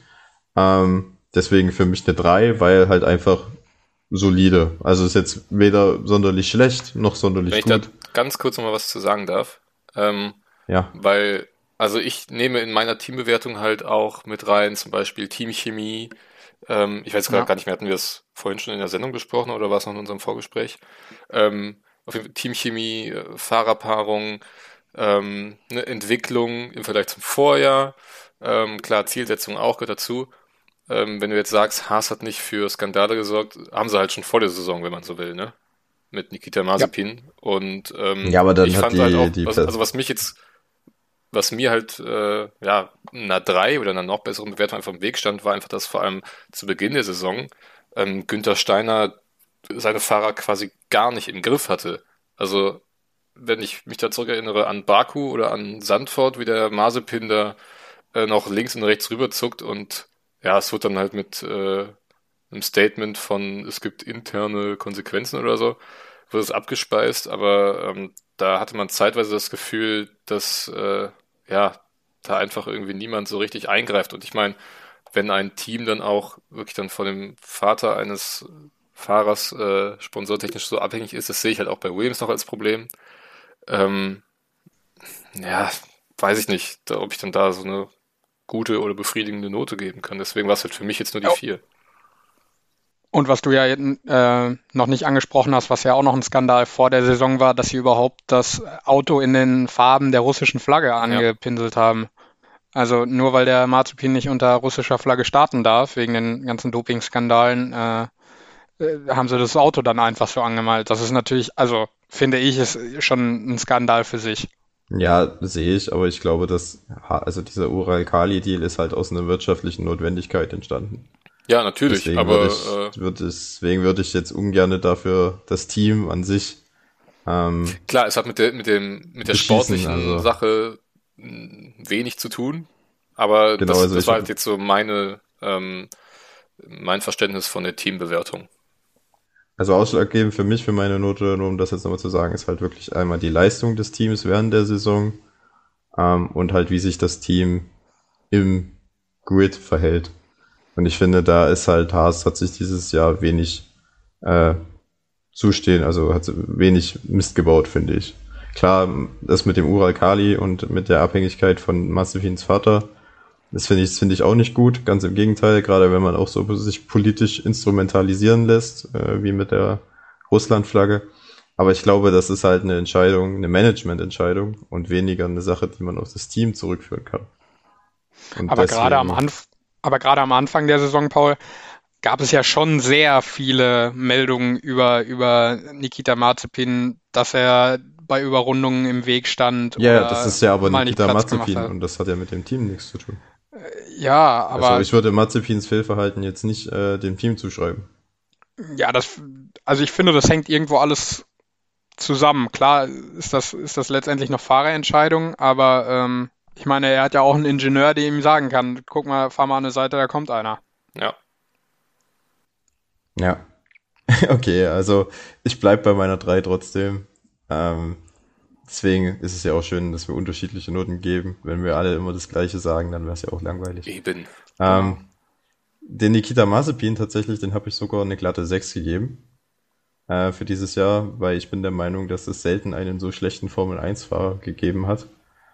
Zumindest in der jüngeren Vergangenheit erinnere ich mich an keinem, der in Regelmäßigkeit so riesige Abstände zu seinem Teamkollegen hat äh, dann auch noch auf der Strecke mit Fehlverhalten auf, für, für Aufsehen gesorgt hat, wie Yannick gerade schon gesagt hat, mit dem ich stehe im Weg oder ähm, ich versau Leuten Qualifying-Runden oder was weiß ich, was es nicht alles in diesem Jahr gab. Und was mich an Mazepin halt auch immer noch sehr gestört hat, ist, dass er nach außen hin halt äh, sich halt auch immer als so ziemlich unlehrbar und unnahbar dargestellt hat. Ähm, deswegen, für mich hat Mazepin keine Daseinsberechtigung in der Formel 1. Ja, der einzige Grund, warum er auch überhaupt in der Formel 1 sitzt, ist halt das Geld seines Vaters. Und diese Saison hat auch gezeigt, dass wahrscheinlich rein sportlich gesehen man von Mazepin nicht viel erwarten kann in der Zukunft. Mick Schumacher hingegen ähm, ist ein bisschen, fand ich ein bisschen schwierig zu bewerten. Klar, er hat seinen Teamkollegen in Grund und Boden gefahren, aber ich glaube, das liegt auch eher daran, dass der Teamkollege schlecht ist. Ähm, allerdings muss man auch sagen, wenn Haas Highlights setzen konnte, dann hat das Mick Schumacher getan. Ähm, es war seine Rookie-Saison. Er hat viele, viele Unfälle gebaut, da gebe ich euch recht. Aber ich glaube, das ist auch so, gehört zu einem gewissen Lernprozess dazu. Also klar, für Haas war es halt bitter, weil sie halt auch immer sehr nah an der Budgetgrenze waren, dass das Geld nicht gereicht hat für neue Ersatzteile, beziehungsweise ähm, die Produktion von Ersatzteilen irgendwann beendet worden war äh, und man deswegen haushalten musste. Deswegen ist es wahrscheinlich stärker ins Gewicht gefallen, als das jetzt bei anderen Teams der Fall war. Nichtsdestotrotz würde ich ihn für die gesamte Saisonleistung mit den guten Rennen, die er gezeigt hat, mit, äh, ich glaube, drei Q Einzügen ins Q2 würde ich ihm äh, die drei geben als Note. Da das sicherlich gab es Fahrer, die haben bessere Debütsaisons hingelegt, ähm, aber ich finde, unterm Strich war es recht solide. Ja. Dann ja. wäre Alfa Romeo. okay, gut. Schön, dass ihr mir zustimmt. genau, dann kommen wir zu Alfa Romeo. Ähm, bei Alfa möchte noch mal eine kleine Erinnerung äh, ins, ins Leben rufen, wie die Situation bei Alpha vor der Saison war. Alpha war das Team, was bei den Wintertestfahrten, glaube ich, mit die meisten Furore gesorgt hat, weil die Zeiten wirklich sehr stark waren und wo man halt auch im Vergleich zum Vorjahr die meisten optischen Veränderungen am Auto bemerkt hat. Also da ist relativ viel Geld äh, auch in die Entwicklung des 2021er Autos geflossen. Jetzt im Gegensatz zu anderen Teams. Letztendlich stehen bei Alpha am Ende Platz 9 in der Konstrukteursmeisterschaft. Damit sind sie sogar noch einen Platz schlechter als im Vorjahr gewesen. Und äh, nur 13 Punkte. Das sind zwar immerhin mehr als im Vorjahr, aber so die Welt sind 13 Punkte jetzt auch nicht. Welche Note habt ihr der Schweizer Mannschaft gegeben? Ich fange einfach mal wieder an. Und ähm, ja, auch unter Berücksichtigung dessen, was du gerade schon erklärt hast, steht bei mir bei Alfa Romeo eine glatte 5. Ähm, ja, einfach weil die Hoffnungen aus den Wintertests mal so gar nicht bestätigt wurden. Ähm, es wurde ja trotz der Investitionen einfach überhaupt kein Schritt nach vorne gemacht. Äh, Im Gegenteil, man wurde von den Williams geschluckt und ähm, ja, findet sich jetzt am Ende der Saison mit einer komplett neuen Fahrerpaarung fürs nächste Jahr. Es wird auch eine spannende Aufgabe. Ähm, aber ja, der Alfa Romeo hatte einfach überhaupt nicht die Möglichkeit, irgendwie da jetzt ähm, regelmäßig um Punkte mitzufahren. Dafür war der Abstand zum Mittelfeld dann doch zu groß. Ähm, ich weiß auch nicht, ob man sich damit einen Gefallen getan hat, so lange äh, zu warten äh, mit dem zweiten Fahrer. Ähm, Gut, da gab es die Gespräche dann mit Andretti, die letztendlich dann doch gescheitert sind. Ähm, ich weiß nicht, ob es vielleicht für das Team sogar besser gewesen wäre, so eine Übernahme, aber ähm, letztendlich bleibt man als Alfa Romeo in der Formel 1. Ähm, wird er nächstes Jahr mit Valtteri Bottas und Guan Yu Zhu starten. Ähm, ja, die jetzigen Fahrer ähm, kommen bei mir auch nicht gut weg. Ähm, ja, Kimi ist ja bekanntlich eigentlich immer mein Lieblingsfahrer gewesen. Ähm, kommt für mich in diesem Jahr auch nicht über eine 5 Plus hinaus. Ähm, ja, einfach weil er sehr unkonstant war, vor allem die Qualifyings eigentlich regelmäßig vergeigt hat. Also, ähm, ja, war schon fast eine Seltenheit gefühlt, dass äh, Kimi dann mal in Q2 mitgefahren ist. Ich glaube, Q3 hat er nie erreicht dieses Jahr. Ähm, und dann bleiben mir halt auch so Dinge im Kopf wie Portimao, wo er da eigentlich völlig äh, ja, unnötig einfach seinen Teamkollegen hinten drauf fährt, mitten auf der Geraden. Ähm, ja, halt unrühmliches Ende jetzt leider mit dem Ausfall. Ähm, hat er so auch nicht verdient, aber ja, war dann vielleicht doch noch ein Jahr zu viel, was er jetzt gefahren ist. Ähm, so schwer mir das fällt, das über die Lippen zu bringen. Ähm, und bei Antonio Giovinazzi sieht es dann ähnlich aus. Da ist es sogar nur eine 5 Minus geworden bei mir. Ähm, ja, einfach die Pace zu keinem Zeitpunkt da gewesen. Und ähm, ja, letztendlich auch mehr oder weniger verdient den Platz in der Formel 1 verloren, in meinen Augen. Da mache ich direkt weiter. Ähm, und ich kann es eigentlich kurz machen, weil Chris hat ja jetzt extrem viel gesagt und extrem viel Richtiges gesagt. Ähm, ich habe eigentlich das gleiche wie bei, beim Team zuvor bei Haas. Ich habe dem Team am Ende eine 4 Minus gegeben, einfach genau aus den Gründen, die, die Chris gesagt hat. Die Entwicklung hat irgendwie dann stagniert, äh, konnten die Leistungen aus den, aus den guten Tests nicht bestätigen. Ähm, bei den Fahrern ist bei mir Kimi auch ein bisschen besser gewertet als, ähm, als Giovinazzi. Kimi dann am Ende bei mir mit einer 4 Minus, einfach weil es halt Kimi ist. Ne? Also ich glaube, der kann noch so, noch so schlecht fahren, sympathisch ist der, ist der uns allen. Ähm, und bei Giovinazzi ist es bei mir dann auch wie bei Chris eine 5 minus, einfach weil, äh, ja, ja, hat, hat diese Saison gezeigt, dass er nichts nichts verloren hat mehr in der Formel 1 und äh, ich glaube, ihm tut der Schritt auch gut, in die Formel E zu wechseln. Ähm, ja, ich glaube, ähm, Alfa Romeo wird es gut tun, sich personell neu aufgestellt zu haben, um nächstes Jahr dann frisch wieder anzugreifen. Ja, also ich sehe das sehr ähnlich wie ihr. Ähm, ich würde dem Team insgesamt eine 4 geben. Ich habe eigentlich nicht viel hinzuzufügen zu dem, was ihr gesagt habt. Das Einzige, was ich noch so ein bisschen als Pluspunkt, sage ich mal, mit angeführt habe, ist, dass die durchschnittliche Pace im Vergleich zum Vorjahr dann ein bisschen gestiegen ist. Also man war besser ins Mittelfeld integriert als im Vorjahr, hat deswegen auch wahrscheinlich mehr Punkte geholt. Ähm, was ich bei Alfa Romeo schon seit langem das Gefühl habe, ist, dass das Führungspersonal mal hinter sich hinterfragen sollte und vielleicht mal ausgetauscht werden sollte, weil seit Frederic Vasseur bei Alpha die Stricke leitet, geht es für das Team pace-technisch und punktetechnisch, also punktetechnisch jetzt leicht nach oben, aber nicht viel, ging es halt immer bergab in den letzten Jahren. Und das eigentlich bei einem Team, was Finanzprobleme eigentlich nicht so sehr hat wie jetzt äh, in Haas oder in Williams, sondern die stehen mit Orlean, sehr, haben sie einen sehr kräftigen Partner. Sie haben mit Alfa Romeo einen starken äh, Titelsponsor. Sie können auf die Unterstützung von Ferrari teilweise zurückgreifen. Ähm, und mit Guan Yu Zhou bekommen sie jetzt nochmal 30 Millionen extra im Jahr. Also es ist eigentlich keine Truppe, die arm ist. Und ich finde, aus den Möglichkeiten, die das Team hat, haben sie in den letzten Jahren sehr, sehr wenig herausgeholt. Gerade auch in dieser Saison. Ähm, und deswegen glaube ich, dass es einfach ein Managementproblem ist weil die alte Saubertruppe, die war immer mal wieder für gute Autos ähm, imstande. Also es ist ja im Kern immer noch das gleiche Team, auch wenn das jetzt Alfa Romeo heißt. Ich glaube halt, wie gesagt, einfach, dass viele falsche Entscheidungen getroffen wurden auf einer Ebene, die äh, für die der Durchschnittstyp im Team nichts kann und ähm, die Alfa Romeo halt so ein bisschen in so eine Abwärtsspirale gebracht haben. Und ich bin mir auch ziemlich unsicher, ob das mit Valtteri Bottas und Guan Yu Zhou äh, in der Konstellation nächstes Jahr wirklich einen Aufwind gibt. Ähm, mir fehlt da so ein bisschen der Zweifel, weil die Tendenz, wie gesagt, die zeigt in den letzten Jahren stark nach unten und dann auch noch zwei neue Fahrer ins Team zu holen, wird es sicherlich nicht einfacher machen. Die Fahrer, die Kimi Räikkönen, Antonio Giovinazzi, die haben bei mir auch jeweils eine 4 bekommen. Ähm, ich bin mit dem Giovinazzi, also ich bin auch nicht glücklich über seine Leistung. Ich finde auch, dass er den Platz verdient verloren hat, aber er hat in diesem Jahr auch ein, zwei starke Leistungen gehabt, besonders im Qualifying.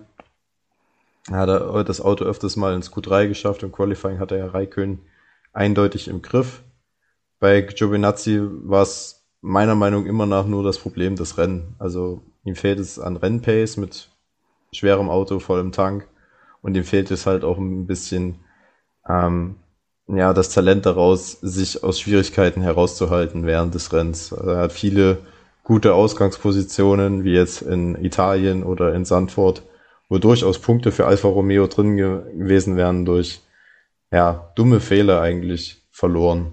Ähm, wenn er das in Punkte umgemünzt hätte, dann wäre vielleicht auch nochmal was Richtung Williams gegangen, aber so ist es halt unterm Strich enttäuschend. Das dann zu Alfa Romeo als abschließendes Wort. Ich finde enttäuschend, äh, das ist eine gute Überschrift für das Team. Und, und jetzt kommen wir eigentlich für mich so ein bisschen zur Überraschung der Saison. nämlich zu Williams. Äh, bei Williams hatten wir letztes Jahr quasi den Exit der Williams-Familie, die das Team jahrelang geführt hat und äh, es wurde äh, verkauft an ein, ein Konsortium und dieses Konsortium hat den sehr sympathischen Just Capito als äh, Teamchef äh, eingesetzt, der auch verraten hat, dass man eigentlich von 2020 zu 2021 nicht viel am Auto gemacht hat. Ähm, trotzdem haben sie diesem Jahr 23 Punkte geholt, damit 23 Punkte mehr als im letzten Jahr. Und sie sind äh, wieder mal auf Platz 8. Das ist das beste Saisonergebnis seit 2018. Ja. George Russell sogar mit einem Podium, ne, in, also in Belgien, so mit so einem halben Podium, würde ich mal sagen. Äh, aber trotzdem auch beide Fahrer mit relativ vielen Punkteergebnissen für Williams Verhältnisse. Und deswegen bin ich gespannt, wie eure Note für das Team aussieht. Hm, meine Note fürs Team ist eine 3 Plus geworden.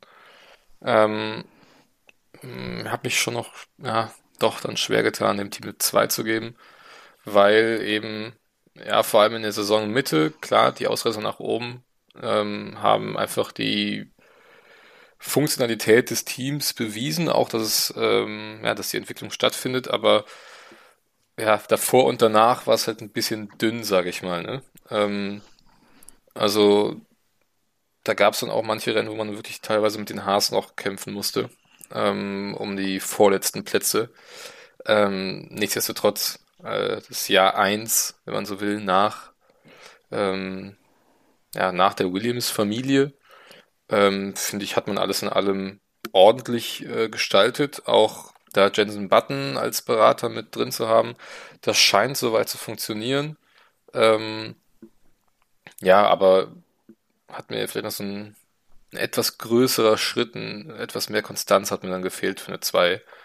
Ähm, bei den Fahrern sieht das dann ein bisschen anders aus, zumindest bei George Russell, der bekommt von mir eine 2 Plus. Ähm, ja, einfach weil er, glaube ich, regelmäßig mehr aus dem Auto rausgeholt hat, was äh, eigentlich drin war.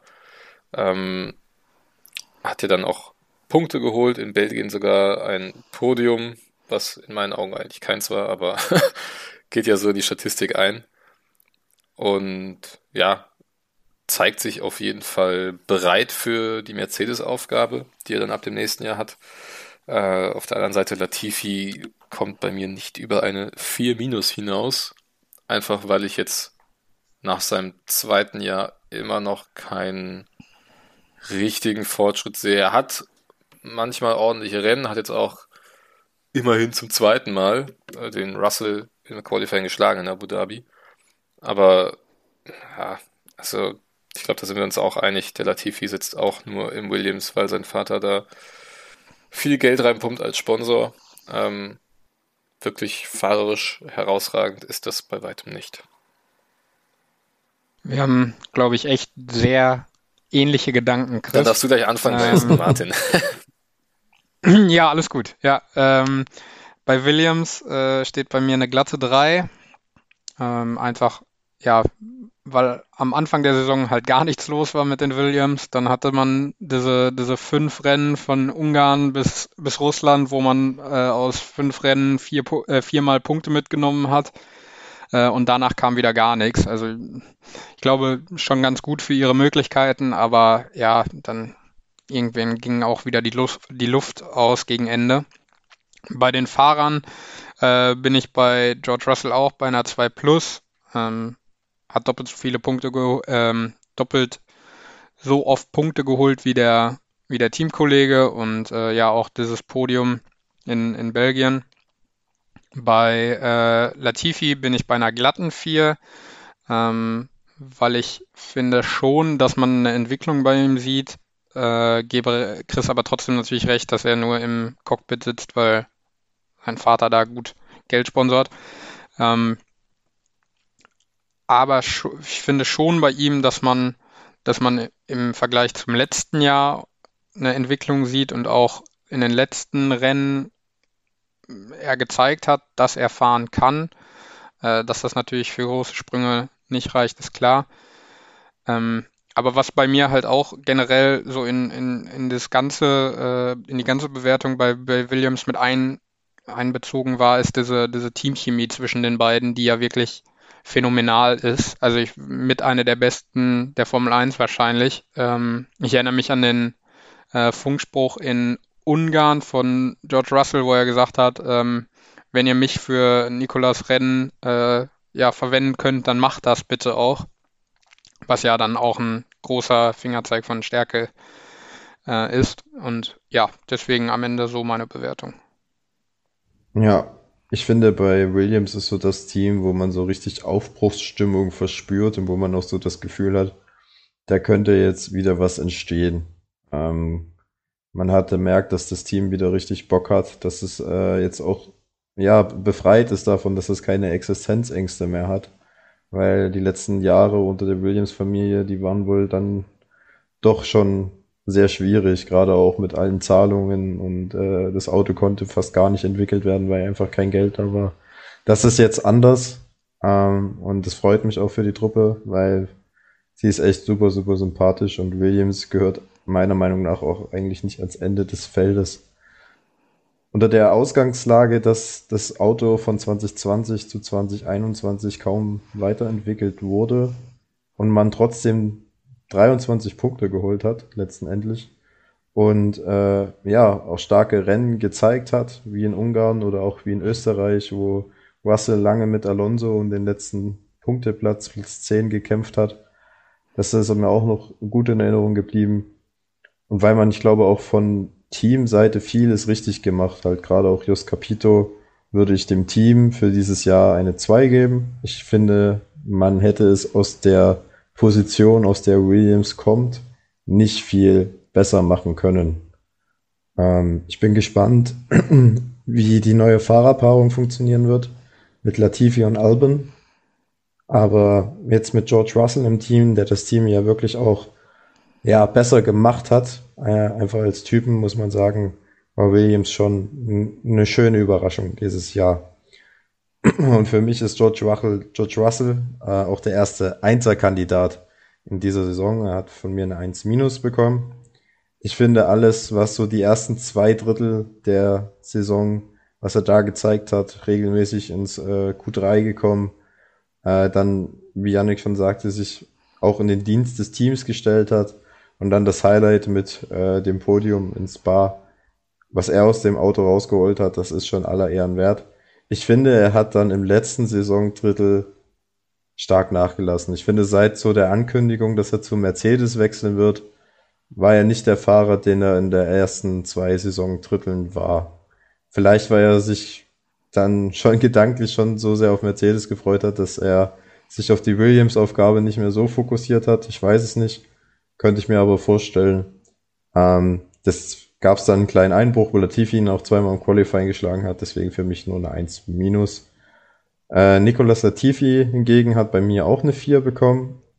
Ich finde, es hat sich wirklich gesteigert äh, im Vergleich zur letzten Saison. Er hat äh, teilweise gute Rennen und teilweise auch gute Qualifying. Nur auch ihm mangelt es sehr an Konstanz. Klar, er ist jetzt kein Talent wie George Russell oder wie Landon Norris, das äh, bestreite ich nicht. Ähm, aber ich finde schon, dass er äh, dieses Jahr für seine Verhältnisse ein gutes Jahr hatte. Ähm, deswegen die vier. Aber ja, wahrscheinlich wären da andere Fahrer auch bei Williams äh, mit aufgehoben, die mehr Talent haben als Latifi. Aber so ist das nun mal in der heutigen Formel 1. Dann kommt ihr für mich zur großen, großen Enttäuschung dieses Jahres äh, und für mich auch zum Verliererteam der Saison, meiner Meinung nach, nämlich zu Aston Martin. Und äh, bei Aston Martin ist es ja das erste Jahr, wo man unter der offiziellen Rennmarke gestartet ist. Man hatte letztes Jahr das punktetechnisch beste Ergebnis äh, der Teamgeschichte, als man den 2019er äh, Mercedes vom Design her ja, stark kopiert hat, würde ich jetzt mal sagen. Ähm, dann hatte man sich ja in dieses Jahr auch den viermaligen Weltmeister Vettel ins Boot geholt, der das Team weiterentwickeln sollte. Und Lawrence Stroll hat dann äh, auch aus dieser Erfolgslage, aus der man 2020 von, gekommen ist, von seinem Team eine 1A-Sahne-Saison verlangt. Und äh, es sollte alles ganz anders kommen. Chris, welche Note steht bei dir bei Aston Martin? Ja, ich hatte ja eben gesagt, bevor ich jetzt dem Yannick wieder die Worte klaue, darf, darf er gerne mal anfangen mit seinen Noten für Aston Okay, dann, dann fängt der Yannick an. Ja, äh, ich habe Aston Martin im Team eine krachende 5 gegeben. Äh, auch das kann ich vorwegnehmen. Die schlechteste Note in meinem Team äh, Bewertung. Einfach weil nichts geklappt hat in diesem Jahr. Also jetzt mal äh, vom Team her wirklich sehr enttäuschend. Äh, Habe ich mir deutlich mehr versprochen. Äh, also hat mir, hat mir wirklich gar nicht gefallen. Ähm, bei den Fahrern kommt da Sepp sogar noch ein bisschen besser weg. Ähm, Habe ich eine 4 gegeben. Ähm, einfach weil, ja, vielleicht ist da so der, der, der, der deutsche, der deutsche Instinkt noch ein bisschen, aber äh, ja, hat so ein bisschen für Furore gesorgt. Also, aber auch also das war nichts Halbes, nichts Ganzes und es hat, es war mehr Krampf, als dass es, dass es Spaß gemacht hat, die Fahren zu sehen. Ähm, am Ende Platz 12 in der, in, der, in, der, in der Weltmeisterschaft für Sebastian Vettel, Platz 13 für Lance Stroll, der bei mir ähm, auch eine 5 bekommen hat, wie das Team. Ähm, ja, keine Chance irgendwie mit einzugreifen ähm, Fehler vom Team, äh, auch Lance Stroll sitzt nur im Cockpit, weil sein Vater Schirmherr ist. Also ganz, ganz schwierig bei Aston Martin und für mich äh, ja mit Abstand die Verlierer der Saison. Ähm, es war, glaube ich, sehr, sehr gut, dass ich dich jetzt einfach mal sprechen lassen, denn unsere Benotungen decken sich wieder äh, zu fast 100 Prozent. Ähm, ei, ei, ei. Bei Aston Martin für mich als Team auch eine glatte 5. Ähm, ich tue mich aber schwer von einer Enttäuschung zu sprechen, denn wir kommen nachher nochmal auf unsere steilen Thesen ähm, von Saisonbeginn zurück und da hatte ich gesagt, dass Aston Martin ähm, definitiv äh, ja nicht diesen engen Mittelfeldkampf ähm, positiv bestreiten wird, äh, den wir ähm, ja, prognostiziert hatten letztes Jahr ähm, ja, ganz knapp hinter McLaren Vierter geworden in der Konstrukteurswertung und mir war irgendwie schon klar, dass es dieses Jahr nicht ansatzweise so gut wird und so war es dann halt auch. Ähm, ja, was ich mir halt auch wirklich nicht erklären kann, ähm, weil es ja eben letztes Jahr so gut lief und eigentlich relativ wenig passiert ist an den Autos. Ähm, ja, haben dann wahrscheinlich auch einfach extrem darunter gelitten, dass der Unterboden so modifiziert wurde, hatten ja, glaube ich, auch Proteste eingelegt am Anfang der Saison. Ähm, ja, Mercedes hat darunter gelitten, Aston Martin logischerweise auch mit dem nahezu identischen Auto. Ähm, ja, aber für mich auch einfach nur eine 5. Ottmar Schaffnauer ist auch jetzt dieses Jahr einfach, ja, ich weiß nicht, wie ich das beschreiben soll. Er hat nicht diese Ausstrahlung eines Teamchefs in der Formel 1. Er war einfach mehr oder weniger Marionette von Lawrence Stroll, so kam es mir zumindest vor. Ähm, und auch bei den Fahrerbewertungen äh, ähneln Yannick und ich uns da sehr stark. Äh, Lance Stroll bei mir eine 5 plus. Ähm, ja, ist auch alles schon zugesagt. Und bei Sebastian Vettel sich es auch noch ein Ticken positiver mit einer 4 minus. Ähm, ja, weil es ja eben auch sein, sein erstes Jahr bei Aston Martin war, äh, da auch ein bisschen Gewöhnungszeit braucht, aber teilweise auch wieder Dinge passiert sind, die einem viermaligen Weltmeister nicht passieren sollten. Ähm, fällt mir jetzt ganz spontan äh, Bahrain ein, wo er da dem Ocon hinten drauf fährt und dem Ocon auch noch die Schuld dafür gibt. Das war so ein klassischer Vettel-Move. Ähm, ich weiß, das hört Paul jetzt nicht gerne als Vettel-Fan. Ich war tatsächlich nie einer. Ähm, aber ich denke, dass da trotzdem mit der 4 minus eine recht objektive Bewertung zustande kommt, wenn auch Yannick sich bei einer 4 bewegt.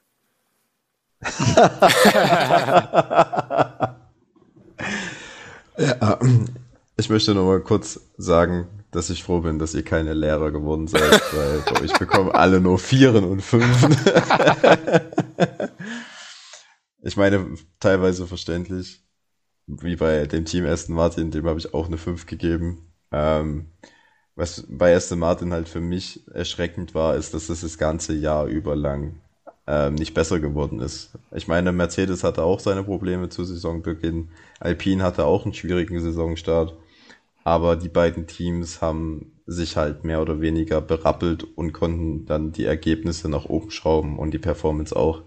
Und bei Aston Martin hatte ich einfach das Gefühl, das passiert gar nichts. Also da ging es gar nicht voran. Da ging es halt dadurch, dass die anderen sich halt weiterentwickelt haben, auch tendenziell eher nach unten. Ähm, Ottmar Schnaffsauer, finde ich, ist, was, wie Chris schon sagte, wahrscheinlich auch nur Teamchef, weil er halt genau das macht, was Lawrence Stroll ihm sagt, ohne das zu hinterfragen.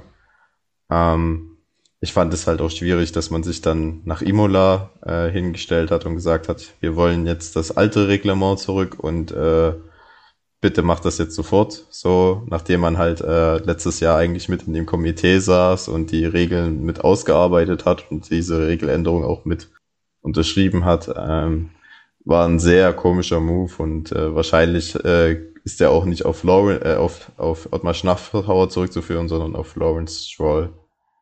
Ähm, Aston Martin ist für mich auch so ein großes Fragezeichen in der nächsten Saison, aber da werden wir bestimmt nochmal eine Folge zu machen. Bei den beiden Fahrern, ähm, ich sehe also, dass Vettel nicht mehr äh, auf seinem allerhöchsten Leistungsniveau fährt, das, äh, das bezweifelt niemand. Ähm, die Zeiten sind leider lange rum. Ich glaube, seit äh, Hockenheimring 2018 ist der Weltmeister Vettel irgendwie ja, gestorben und äh, zurückgeblieben ist ein normaler, normaler Formel 1-Fahrer, würde ich sagen. Also kein schlechter, aber jetzt auch kein herausragender Fahrer mehr. Ähm, alles andere wäre Quatsch. Ähm, so wenn man das anders sieht. Ich glaube aber trotzdem, dass Vettel im Vergleich zur letzten Saison sich gesteigert hat. Ich finde, die individuellen Fehler, die sind deutlich zurückgegangen, wenn ich das jetzt äh, die beiden letzten Ferrari-Jahre äh, mit vergleiche. Ich erinnere mich, dass er mal in Silverstone mhm. äh, in Spinala hingelegt hat. Äh, Sandford. Und dann halt auch. halt die Gesch Ja, Sandford stimmt. Und dann halt noch die Geschichte in Bahrain.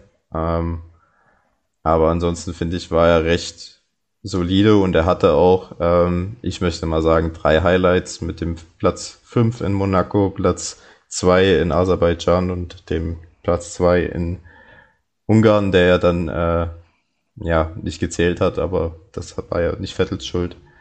Ähm, nichtsdestotrotz äh, glaube ich auch, dass äh, der Aston Martin auch bessere Ergebnisse teilweise zugelassen hätte, als was Vettel und Stroll ähm, dann eingefahren sind. Deswegen ist bei mir bei Vettel am Ende eine 3 geworden und bei Stroll bei 4, eine 4.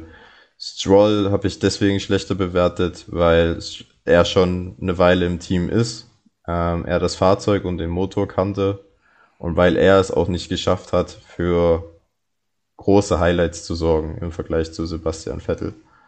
Ähm, da er auch deutlich unter dem Radar war, deswegen für mich eine Note schlechter. Genau. Das dann zu Aston Martin und dann kommen wir zu Platz 6 in der Konstrukteurs-WM und zum besten Ergebnis in der Geschichte des Teams Alpha Tauri-Toro Rosso. Ähm, ja, Ausgangslage, man hatte den langjährigen Fahrer Daniel Kwiat durch den Rookie Yuki Tsunoda ersetzt äh, vor Saisonbeginn. Man hatte sich gehofft, dass man äh, im vorderen Mittelfeld mitkämpfen konnte, könnte und dann halt auf das eine oder andere Podestergebnis einfährt, wie in den vergangenen Saisons. Und ansonsten ja, ein gutes Abschneiden im Mittelfeld war die Zielgabe von Franz Toast an seine Mannschaft und ich finde, das haben sie auch solide umgesetzt. Dann frage ich jetzt mal den Yannick, äh, welche Note hast du Alpha Tauri gegeben? Ja, bin ich mal gespannt, ob äh, die Ergebnisse sich wieder so eng decken bei uns. Äh, ich habe Alpha Tauri eine glatte 3 gegeben. Alter, ihr seid echt so gemein. Einfach aus dem Grund, weil es mir, und das wird dann auch auf die Fahrerbewertung mit eingehen, äh, zu einseitig war. Äh, also es fing gut an mit Yuki Tsunoda in Bahrain und genauso ging es dann auch wieder zurück. Also genauso stark ging es dann auch wieder zurück. Jetzt natürlich im, im letzten Rennen in Abu Dhabi hat er einen starken vierten Platz geholt, das beste Ergebnis. Hm, in seiner Formel 1, in einer noch jungen Formel 1 Karriere.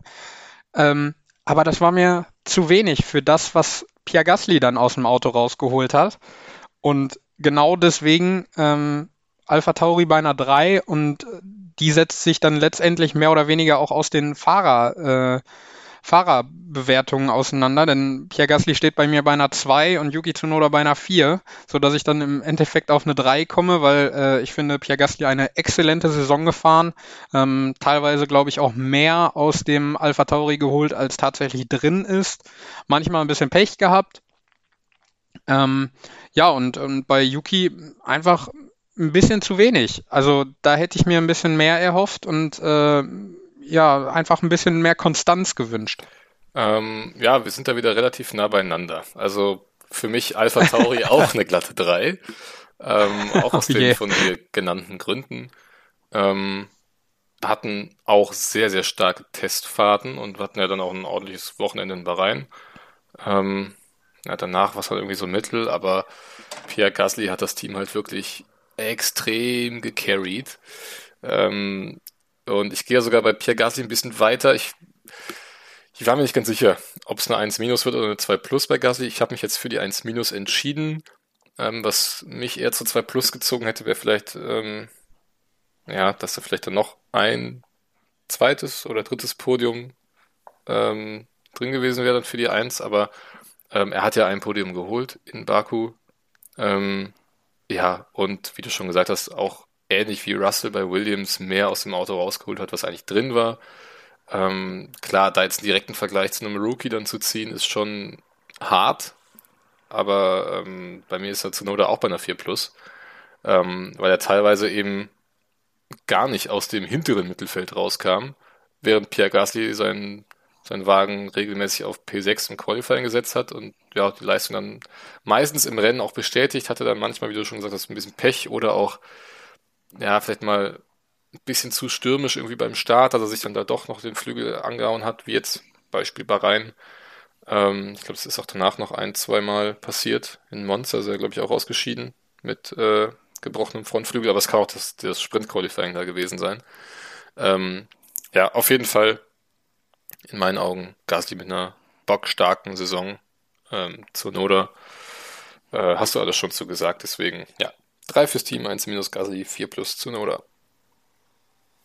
Also ich persönlich finde ja, dass man dem Team an sich in dieser Saison relativ wenig vorwerfen kann. Ich finde, die haben einen super Job gemacht. Ähm, allesamt. Und ich finde, Franz Toast ist auch einer der besten Teamchefs in der Formel 1. Und die, diese Saison ist das beste Ergebnis überhaupt von Alpha Tauri, Schrägstrich Toro Rosso. Deswegen tue ich mich da schwer, da irgendwie eine 3 zu geben für. ähm, deswegen ist bei mir tatsächlich eine 2 für das Team. Ähm, ich glaube, bei Alpha Tauri kann man sehr stolz sein auf die vergangene Saison. Ähm, klar, bei den Fahrern war es sehr einseitig, was die Punkteverteilung anging. Da braucht man gar nicht um den heißen Brei drum rumreden. Ich denke, das ist ähnlich wie im, im Mutterteam, dass es einen Fahrer gibt, der mehr aus dem Auto rausholt, als eigentlich drin ist. Und dass es einen Fahrer gibt, der da noch nicht das Limit des Autos gefunden hat. Ähm, deswegen also für mich Gasly auch äh, eine 1 minus. Ich finde, er hat diese Saison, also er hat letztes Jahr schon sehr stark gefahren und das hat er diese Saison bestätigt, dass das nicht nur, äh, ja, dass er das auch über Jahre quasi halten kann, auch in die nächste Saison betragen kann. Ich finde, er ist auch mittlerweile viel zu gut, um bei Alpha Tauri zu sein, nur ihm mangelt es halt an Cockpits. Ähm, für mich halt absolut solide Saison, gibt's nicht viel zu meckern. Ähm, keine blöden Fehler gehabt, keine massiven Unfälle verursacht. Ähm, mehr aus dem Auto rausgeholt, extrem viele Punkte geholt, extrem gute Qualifyings gehabt. Ähm, da gibt's nicht viel auszusetzen. Ähm, und bei Yugi Tsunoda ja, schwieriges Debütjahr, würde ich sagen. Ich glaube, dass er tendenziell großes Talent ist und eine gute Pace hat. Das hat er hier und da mal aufblitzen lassen. Aber die Fehlerquote ist halt noch deutlich zu hoch gewesen.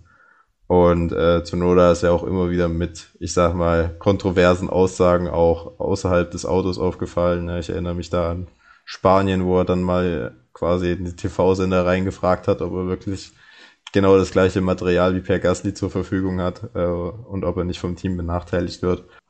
ich finde, solche Geschichten sollte man sich als Formel 1 Rookie sparen. Ähm, ja, für mich ist es die 4, wie bei euch auch.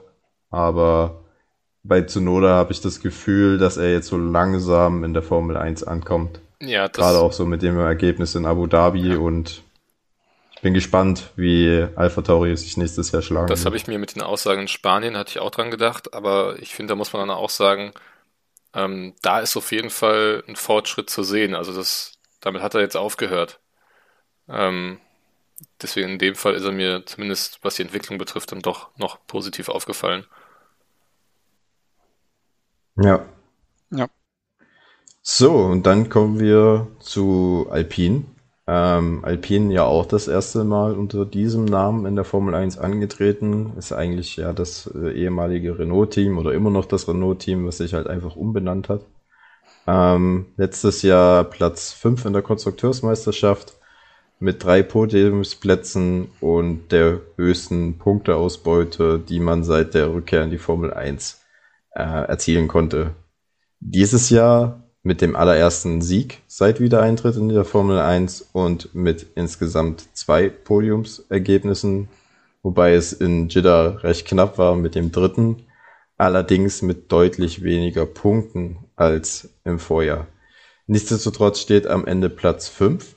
Man hat den Altmeister Fernando Alonso wieder für Daniel Ricciardo ins Auto gesetzt, der nach einer gewissen Eingewöhnungszeit auch wieder bewiesen hat, dass er einer der besten Fahrer des Feldes ist.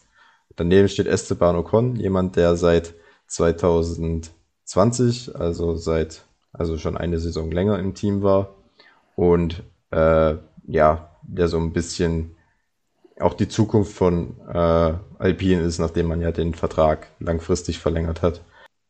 Und dann die Frage an den guten Chris, welche Note hast du Alpine gegeben? Ist es die 4 oder die 5? Es ist eine 3 Plus geworden bei Alpine. Was? ähm, ja, also ich finde auch, äh, wenn man bedenkt, dass es da den Führungswechsel gab, äh, Cyril Abiteboul raus, dafür Marcin Budkowski rein. Ähm, das scheint alles reibungslos funktioniert zu haben. Auch ähm, ja, Alonso hat sich hat man besser integrieren können als erwartet. Also wenn ich so an Alonsos letzte Jahre bei McLaren denke, das war ähm, ja wirklich schmerzhaft mit anzusehen, wie Alonso das Team eigentlich alleine diktiert hat. Und so ein bisschen hatte ich das eben auch bei Alpine befürchtet. Ist überhaupt nicht so eingetroffen. Äh, war ich positiv überrascht und wie vorhin schon erklärt, Team Chemie spielt ja bei mir auch so ein bisschen rein in die Note. Ähm, ja, es waren weniger Punkte als im letzten Jahr. Aber ähm, auch finanziell betrachtet, glaube ich, war es erstmal wichtig, Platz 5 zu bestätigen aus dem Vorjahr. Das ist ihm gelungen. Ähm, von daher ja eine durchaus okaye und ordentliche Saison mit einer 3 Plus. Ähm, wie gesagt, zwei Podien, äh, darunter sogar ein Sieg. Ähm, ja, also kann man auf jeden Fall mit zufrieden sein. Äh, zu den Fahrern, Fernando Alonso habe ich eine 2 gegeben ähm, weil nach zweijähriger Pause hätte ich ihm das auch so nicht zugetraut, dass er tatsächlich noch das Niveau wieder so hat, auch in dem Alter. Man sieht ja beispielsweise bei Kimi Räikkönen, dass äh, ja, es auch anders laufen kann. Hatte ein paar Anfangsschwierigkeiten, aber ist dann wieder zu alter Stärke gefunden und ähm, ja, hat, glaube ich, auch da das Maximum aus dem Auto rausgeholt. War ja am Anfang auch oftmals nicht so ganz zufrieden mit dem Auto oder mit den Setups, ähm, das hatte sich dann später auch wieder gelegt. Ähm, ja, also da eine, eine glatte 2 ähm, bei Alonso. Bei Ocon äh, bin ich trotz des Sieges in Ungarn eher bei einer 3. Oh, aber gar nicht. weil mir da auch die Konstanz gefehlt hat. Gerade ähm, in den Rennen nach der Vertragsverlängerung ähm, ja, ist er plötzlich ein bisschen eingebrochen. Ähm, aber hat jetzt auch gegen Ende der Saison wieder ein paar ordentliche Rennen gezeigt, Beispiel Jeddah. Von daher, ja, eine glatte 3 bei Esteban Ocon.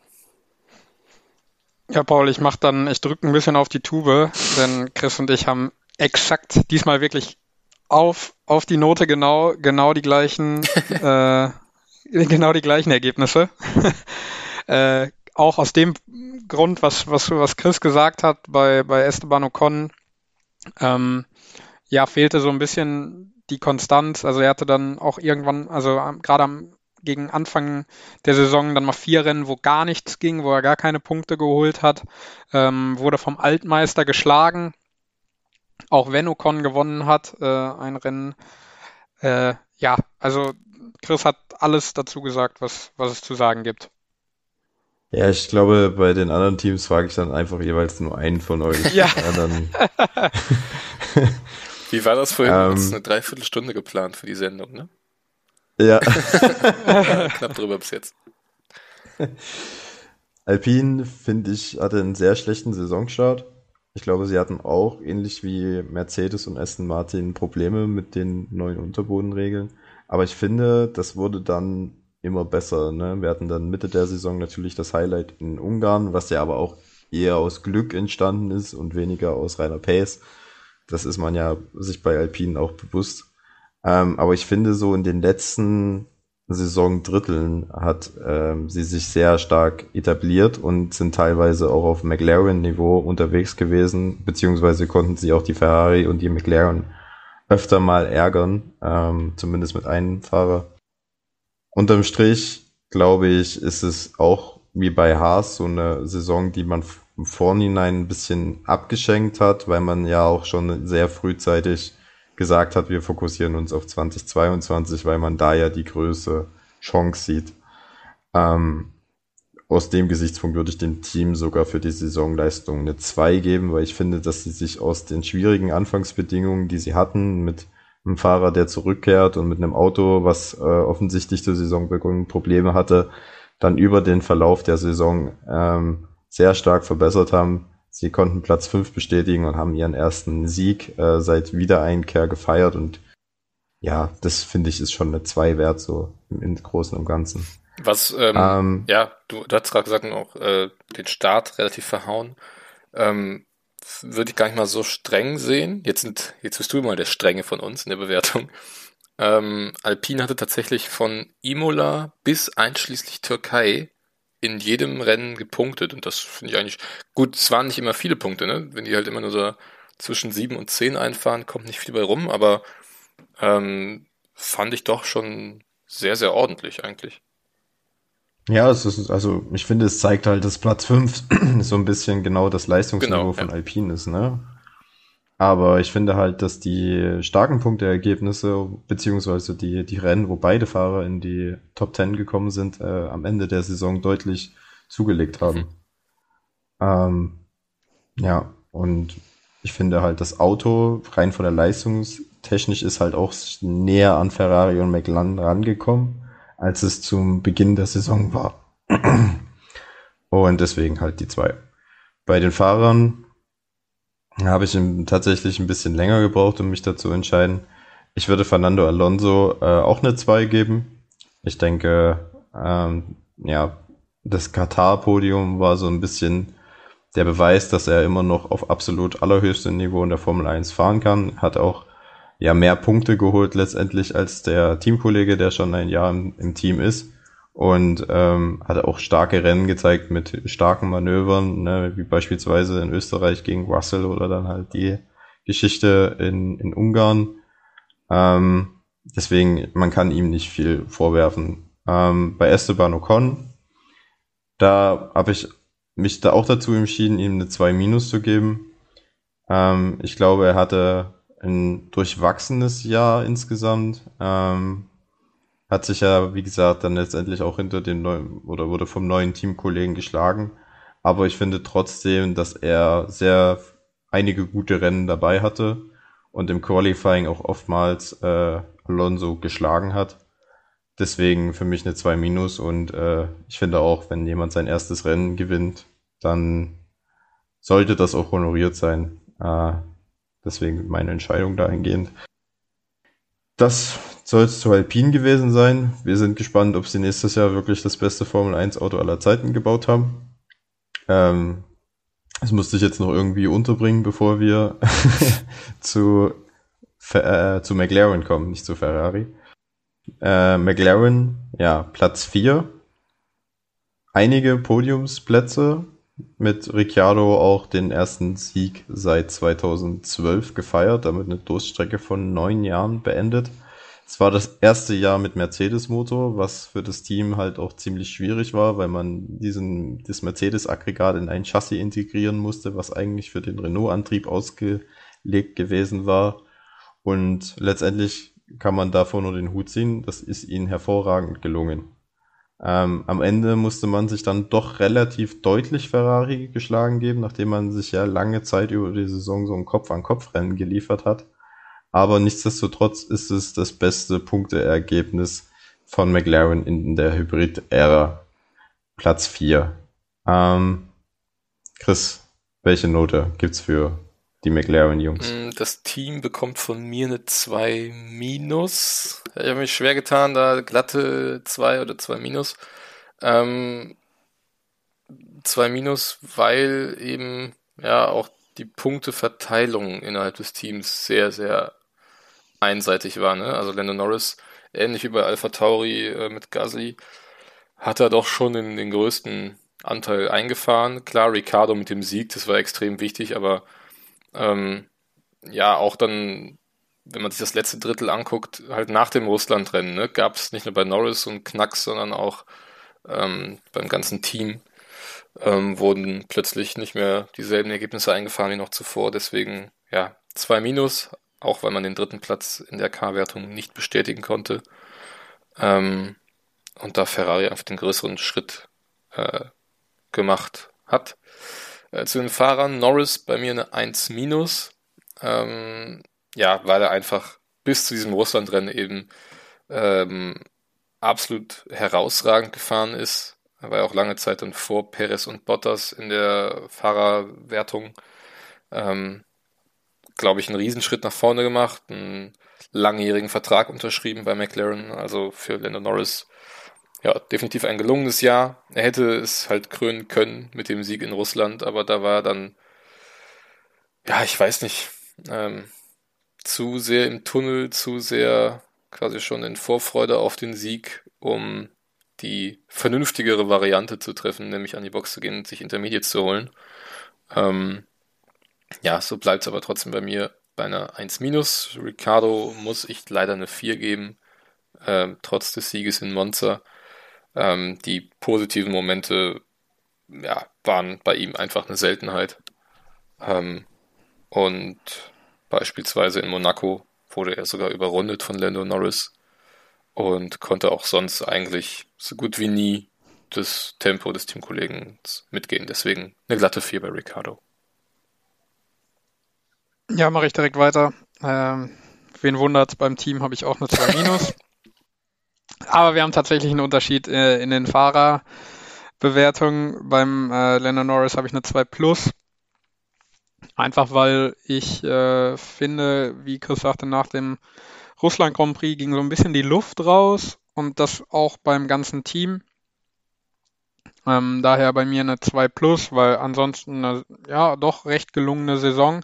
Ähm, am Ende für Lando Norris sogar noch ein bisschen Glück gehabt, dass er nicht sogar von, Karl, äh, von Charles Leclerc noch geschluckt wird in der Weltmeisterschaft. Äh, Danny Ricciardo steht dann bei mir auch bei einer 4, einfach weil er ja die Pace nicht mitgehen konnte und äh, ein sehr schwieriges erstes Jahr bei McLaren hatte. Ja, also ich finde, McLaren hat eigentlich für die Vorzeichen, dass man halt das Auto nicht weiterentwickeln konnte, sondern man musste irgendwie diesen Mercedes-Motor integrieren und äh, haben sie sehr viel draus gemacht. Also das Auto war sogar schneller als im letzten Jahr. Die Ergebnisse waren besser. Generell zeigt die Formkurve bei McLaren seit 2019 eigentlich nur nach oben und jetzt haben sie das beste Ergebnis in der Hybrid-Ära eingefahren. Ähm, deswegen Teamseite von mir eine 2 Plus. Ähm, für die 1 ist halt das letzte, also das hat halt, das letzte Saisondrittel hat halt dafür gesorgt, dass es am Ende keine Eins ist.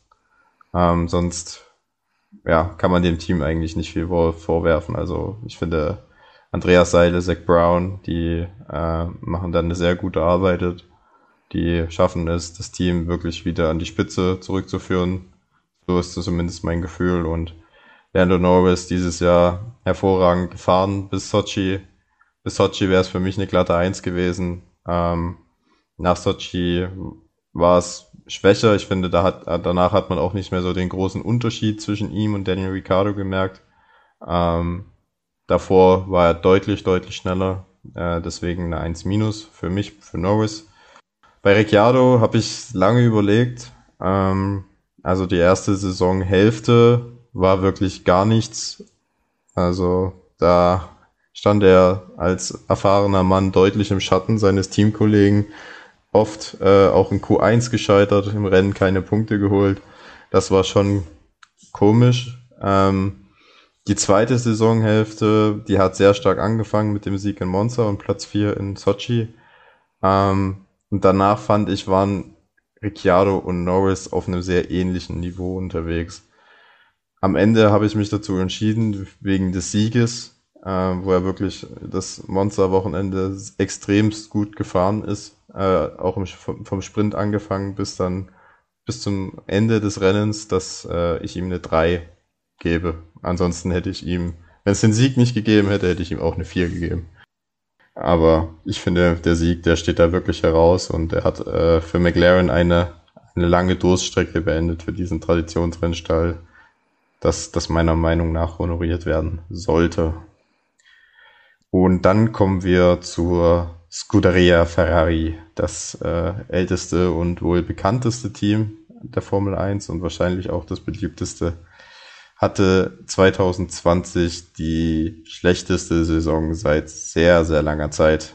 Ähm, mit Platz 6 in der Konstrukteursmeisterschaft und mit sehr wenigen Punkten. Und mit einem Auto, das gerade auf den Geraden ähm, eigentlich nur Fischfutter für alle anderen war.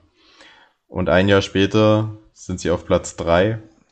Ähm, sie haben einige Podiumsplätze geholt, sie haben zwei Poles geholt und sie haben McLaren im Kampf um Platz 3 am Ende dann auch recht deutlich besiegt.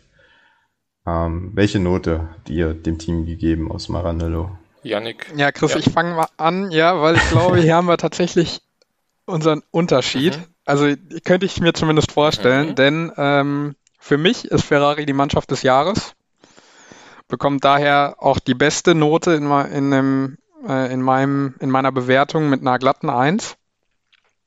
Ähm, einfach weil ich den Sprung dann einfach ganz, ganz bewundernswert fand von dem letzten Jahr zu diesem Jahr. Ähm, und gerade nach dem Update, was dann kam, ähm, wie die Ferraris dann gefahren sind, das fand ich schon echt beeindruckend und sehr schön zu sehen. Ähm, hat wirklich, wirklich Spaß gemacht. Bei den Fahrern bin ich dann, äh, ja, bei, bei, bei Carlos Sainz für mich auch der Fahrer des Jahres, kriegt eine glatte Eins von mir, weil ich finde, ein neues Team, äh, den Schritt zu Ferrari gewagt nach dieser schweren Saison, weg von McLaren, die ein sehr gutes, mit denen er ein sehr gutes Jahr hatte, und dann so zu performen, am Ende Fünfter in der, in der Weltmeisterschaft zu werden, ähm, Best of the Rest, sehr, sehr stark äh, sehr, sehr stark äh, Podien geholt. Äh, Charles Leclerc liegt dann bei einer äh, 2 Plus, einfach weil er vom Teamkollegen geschlagen wurde und ich finde nicht sein bestes Jahr hatte. Ähm, keine Frage ein gutes, aber nicht sein bestes Jahr. Und ich glaube auch ein bisschen von Carlos Sainz überrascht wurde, dass er so stark ist und ihm so Paroli bieten kann. Aber äh, nichtsdestotrotz somit das ausgeglichenste Fahrerduo im Mittelfeld und ja, einfach äh, für mich die Mannschaft des Jahres und Carlos Sainz der Fahrer des Jahres. Ja, ähm, bin ich grundsätzlich dabei. Wir sind tatsächlich ein bisschen auseinander. Ich habe Ferrari eine 2 Plus gegeben. Ähm, für die 1 hat mir halt, sage ich jetzt einfach mal ganz trocken, ein Sieg gefehlt, ähm, weil McLaren konnte ein Rennen gewinnen, Alpine konnte ein Rennen gewinnen. Ähm, Ferrari hat es aber nicht geschafft. Am nächsten dran war ja wahrscheinlich Leclerc in Silverstone. Ähm, ja, aber die Fahrerpaarung wirklich perfekt zusammen äh, geschmiedet, da Charles Leclerc und Carlos Sainz. Und wie du schon gesagt hast, einen Riesensprung nach vorne gemacht nach dem letzten Jahr. Ähm, trotz diese hässlichen grünen äh, Werbelackierungen auf dem Auto. Ähm, ja, ist echt eine Straftat gewesen. Ich hoffe, das nächste Jahr nicht wieder. Also, oh. Nee, war schon äh, richtig gut, was Ferrari da dieses Jahr abgeliefert hat. Ähm, bei den Fahrern bin ich bei Charles Leclerc bei einer 2 Plus. Ähm, ja, zwei Pole Positions geholt in Monaco und Baku. Ähm, Silverstone auch ein super Rennen, aber leider nicht geklappt. Ähm, aber man muss eben auch sagen, dass er halt nur ein Podium geholt hat. Ähm, und Carlos Sainz gleichzeitig drei oder vier sogar. Vier, vier ja. Vier, ähm, ja. ja. deswegen äh, Charles Leclerc eine 2 Plus und Carlos Sainz bei mir eine 1 Minus. Ich bin dieses Mal sehr nah bei euch. Ich finde auch, wie Yannick, dass Ferrari für mich so die Mannschaft der Saison ist. Ich war auch sehr überrascht, dass es mal ein ruhiges Jahr um Ferrari war. Normalerweise ist es ja so ein bisschen der FC Hollywood der Formel 1. Da ist immer irgendwas los. Äh, irgendwelche Personaldiskussionen oder irgendwelche Skandale. Also bei Ferrari wird es ja eigentlich nicht langweilig, aber dieses Jahr war es wirklich sehr ruhig. Also es gab wenig Störfeuer. Und die Saisonleistung im Vergleich zum letzten Jahr war wirklich herausragend. Wahrscheinlich in diesem Jahr die beste Fahrerpaarung gehabt und mit Carlos Sainz halt auch einen absoluten Glücksgriff gelandet, dass der sofort auf dem Leclerc-Niveau unterwegs war. Deswegen für mich Ferrari dieses Jahr glatter 1 für das Team. Glatter 1 auch für Carlos Sainz. Ich ist mein Fahrer der Saison.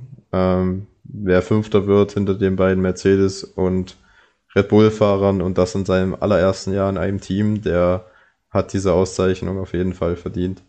Ähm, dazu auch noch den Teamkollegen geschlagen, der ja eigentlich so ein bisschen Ferraris Zukunft sein soll.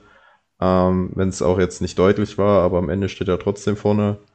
Ähm, und vier Podien geholt. Ich glaube, von Carlos Sainz kann man nicht viel mehr erwarten in seinem ersten Jahr.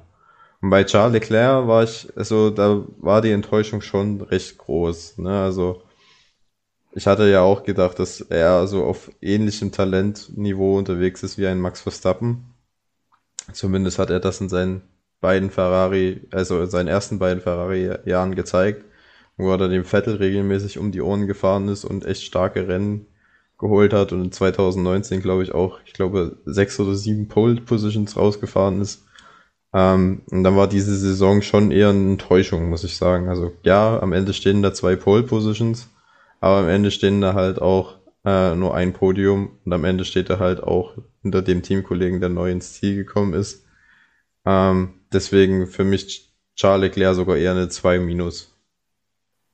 Was vielleicht gut war für Ferrari, ähm, als du eben gesagt hast, dass dieses Jahr so ruhig war um das Team, ähm, war vielleicht auch einfach mal ja, von Vorteil, dass sie durch diese miserable letzte Saison ähm, auch mit keiner Silbe dann eben in einem Titelkampf erwähnt wurden. Also die, der Fokus lag in diesem Jahr halt einfach nicht auf Ferrari und der Mediendruck war gefühlt auch, gut, das war vielleicht in Italien anders, aber ähm, mir kam so vor, als wäre der, der Druck dieses Jahr einfach nicht so groß, weil die Erwartungen halt im letzten Jahr so eingedämpft, eingestampft wurden, ähm, und sich dieses Jahr einfach jeder mit Verstappen und Hamilton beschäftigt hat, dass Ferrari da mehr oder weniger heimlich still und leise ähm, ja das letzte Jahr mal eben vergessen machen konnte und jetzt zumindest mal wieder dritte Kraft ist in der Formel 1.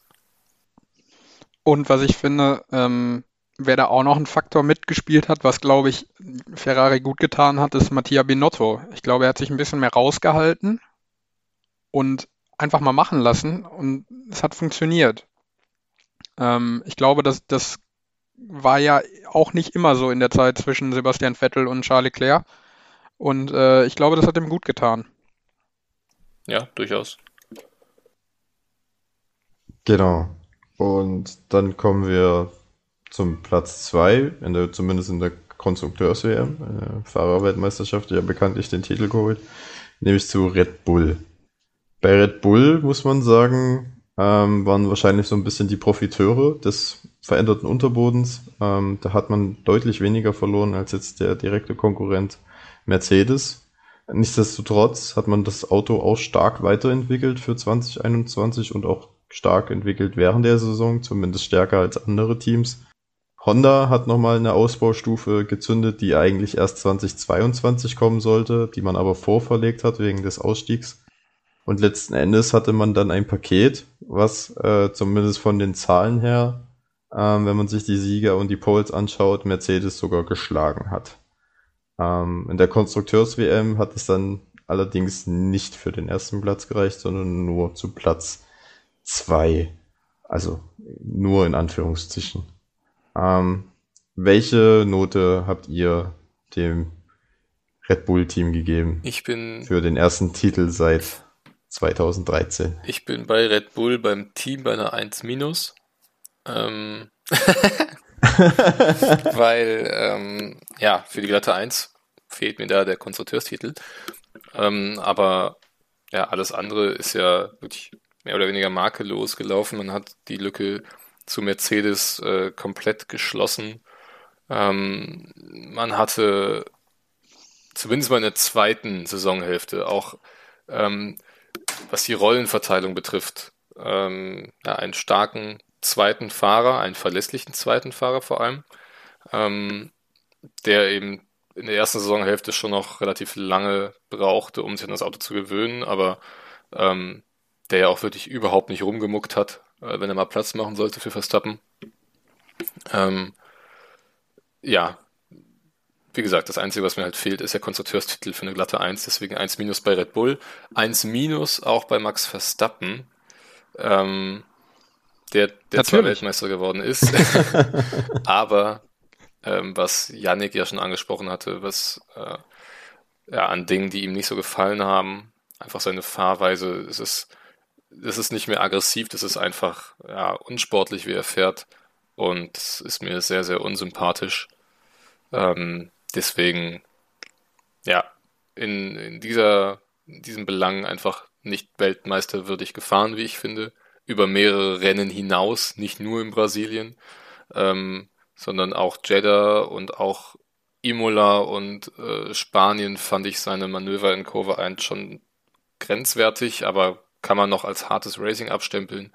Ähm, irgendwann ist er dann eben einfach komplett über die Stränge geschlagen. Und das ist auf jeden Fall etwas, ja, was in meinen Augen dann die 1 verwehrt. Äh, bei Sergio Perez bin ich tatsächlich nur bei einer 2 minus. Ähm, oh, ey. es tut mir leid, Janik. Ähm, einfach weil mir da auch die Konstanz gefehlt hat. Ja, es war sein erstes Jahr im neuen Auto Nichtsdestotrotz hat es mir persönlich ein bisschen zu lang gedauert, bis er sich daran gewöhnt hat. Ähm, als Wingman absolut bärenstark, aber ähm, auf sich selbst bezogen, die Qualifying-Ergebnisse oft ja, schwer enttäuschend. Ähm, teilweise sogar nicht mal übers Q2 hinausgekommen. Das im Red Bull ist ja nicht zu entschuldigen in meinen Augen in dieser Saison. Ähm, ein Sieg hat er geholt in Aserbaidschan, aber ich denke, da wären auch noch mehr Siege drin gewesen. Ja, ich kann es wieder kurz machen. Also was, was soll ich noch sagen? Ich kann jetzt noch, also bei mir hat es äh, bei Red Bull zu einer 1 minus im Team gereicht, äh, ja, weil letztendlich der Konstrukteurstitel gefehlt hat, aber ähm, letztendlich ja das einzige Team aus der Formel 1 dieses Jahr, das in jedem Rennen Punkte geholt hat. Ähm, das dazu. Äh, ja, beim, bei den Fahrern Max auch eine 1 minus, Weltmeister geworden, aber die Fahrweise, ich habe es ja im, im vorherigen schon angesa äh, gesagt, dass ich so ein bisschen diese Negativmomente äh, bei Max Verstappen kritisiert habe, die Fahrweise, das, was Chris gesagt hat. Bei Checo auch eine 2 minus. Kam mir, kam mir zu spät gut in die Saison rein, hatte dann von, von Ungarn bis Spa die drei Rennen am Stück, wo er gar keine Punkte geholt hat. Äh, dann jetzt die letzten beiden Rennen auch keine Punkte mehr. Ähm, musste sogar aufgeben, beide Rennen. Also äh, ja, ich glaube, es ist ein solides erstes Jahr von Perez gewesen. Aber auf jeden Fall, äh, ich glaube, das können wir alle sagen, der bessere Wingman in diesem Jahr als beim anderen großen Team. Ja, dem stimme ich zu. Bei Red Bull finde ich es schwierig. Ähm, ich finde das Verhalten von Horner und Marco abseits der Strecke gegenüber Mercedes ähm, nicht immer so toll. Ähm, ich habe mich aber dazu entschieden, das in diesem Fall nicht in die Benotung einfließen zu lassen, weil für mich der Fakt heraussticht, dass es das erste Team ist, das Mercedes in der Hybrid-Ära zumindest in einer Weltmeisterschaft geschlagen hat. Deswegen steht für mich bei Red Bull auch die Eins. Ähm, bei Max Verstappen ist es das gleiche Spiel. Wenn ich jetzt, ich teile all eure Kritikpunkte an ihm und seiner Fahrweise, aber ich glaube, dass der Fahrer, der Lewis Hamilton schlägt äh, in einem anderen Auto, dass der dieses Jahr nichts anderes als eine Eins verdient hat. Äh, deswegen gebe ich ihm die auch. Und bei Sergio Perez bin ich tatsächlich ein bisschen kritischer als ihr. Ich hätte ihm nur eine 3 gegeben, weil am Ende stehen halt auch nur vier Podien bei Perez ähm, in dem Red Bull. Dann haben wir die Geschichte, dass er sehr häufig im Q2 gescheitert ist. Und dass ich denke, dass man mit einem stärkeren zweiten Mann als Perez wahrscheinlich auch bei Red Bull den Konstrukteurstitel gewonnen hätte. Ich glaube halt, Perez hat in der ersten Saisonhälfte viel zu viele Punkte liegen gelassen. Genau, aber nichtsdestotrotz, ähm, er hat auch gute Highlights gehabt. Ähm, er hat Max echt stark unterstützt, gerade in Abu Dhabi. Ohne ihn wäre er nicht Weltmeister gewesen. Ähm, deswegen die drei. Genau. Und mehr fällt mir eigentlich auch nicht ein, was man über Red Bull noch erzählen kann, außer dass, äh, ja, bei allem Negativen, bei allem Störfeuer dieses Saison, ich glaube, wir können auch einfach mal wieder froh sein, dass wir äh, einen Kampf an der Spitze gehabt haben und dass es jemand tatsächlich geschafft hat, Mercedes zu besiegen. Denn ich denke, das tut dem Sport sehr gut und es sorgt auch dafür, dass das Zuschauen mehr Spaß macht. Und mit diesem Schlusswort kommen wir dann zum Konstrukteurs-Weltmeister, der sich den Titel zum achten Mal in Folge gesichert hat. Und dabei sah es zu Saisonbeginn nicht so gut aus bei Mercedes. Man hatte in den, ja, den Testfahrten vor der Saison, hatte man schon gemerkt, dass der Mercedes ein bisschen unruhig ist, ähm, dass das schwieriger zu fahren ist als im letzten Jahr. Und man hatte dann in Bahrain auch die Qualifying-Klatsche mit vier Zehntel Abstand bekommen und der Mercedes schien auch teilweise dem Red Bull ähm, unterlegen einfach im Verlauf dieser Saison. Allerdings muss man sagen, hat sich Mercedes stark zurückgekämpft und hatte in den letzten fünf Rennen das mit Abstand stärkste Auto. Jetzt ist die Frage, KWM gewonnen? Lässt das eigentlich was anderes als die Note 1 zu? Ähm, ich sage ja. Ja, sage ich auch. Aber Yannick, fang bitte an.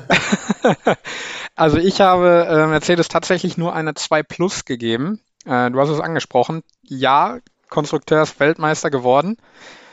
Aber ich finde, gerade bis es bekannt geworden ist mit Valtteri Bottas, dass es nicht weitergeht, gab es doch einige Probleme in der Mercedes äh, Boxengasse oder in der Box.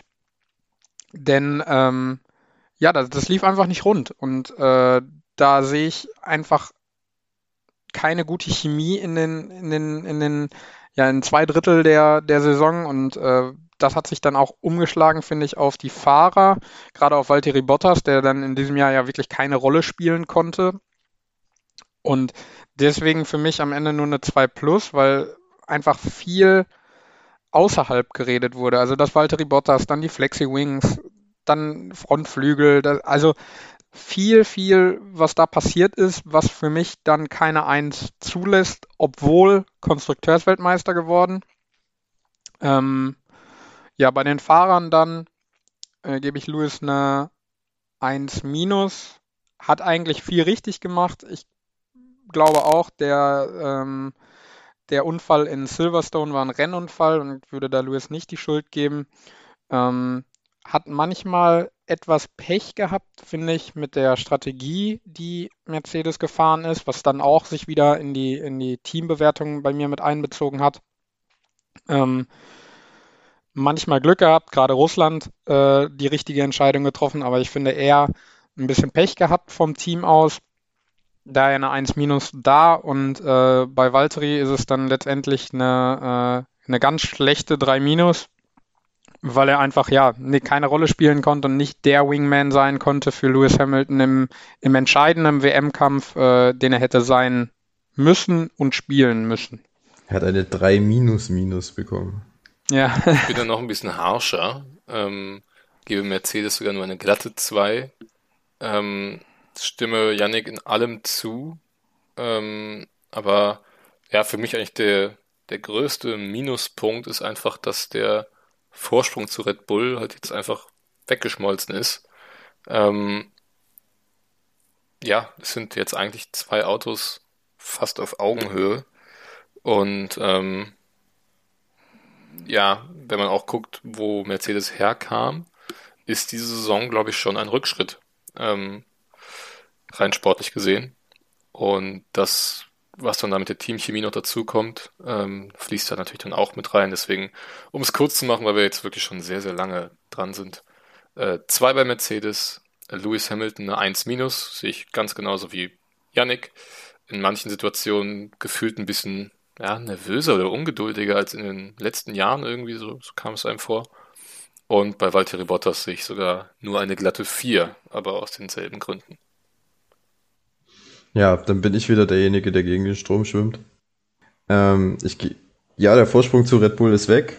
Ähm, ich habe ja auch gesagt, Red Bull war teilweise schneller sogar diese Saison. Aber ich würde das tatsächlich auf die Regeländerung äh, zuführen und auf die unterschiedlichen Fahrzeugphilosophien. Ich glaube, da hatte man bei Mercedes einfach von Haus aus einen Nachteil und sie sind ja wirklich sehr schlecht in die Saison gestartet, wenn man sich die Testfahrten und das Qualifying in Bahrain anschaut. Und sie hatten dann ab Monaco ja auch lange, lange bis Silverstone wieder auf einen Sieg warten müssen, weil Red Bull einfach stärker war. Aber ich finde immer noch, es ist das beste Team. Also wenn man sich anschaut, wie die erste Saisonhälfte verlief, ähm, dass das Auto dem Red Bull unterlegen war. Und dann hatte man zum Ende der Saison das meiner Meinung nach klar schnellere Auto. Das zeigt einfach, dass Mercedes echt in der Lage ist, die Fehler zu beheben und sie vor allem schnell und gut zu beheben. Ich glaube, das ist von allen Teams kann das kein Team besser als Mercedes. Am Ende gewinnen sie die Konstrukteurstitel sogar, obwohl sie, ich würde sagen, über weite Strecken der Saison ein schlechteres Auto als Red Bull hatten.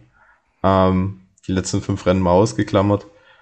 Und deswegen für mich einfach eine Eins, weil ich finde, man hat aus, ähm, ja, aus Scheiße Gold gemacht, möchte man fast sagen.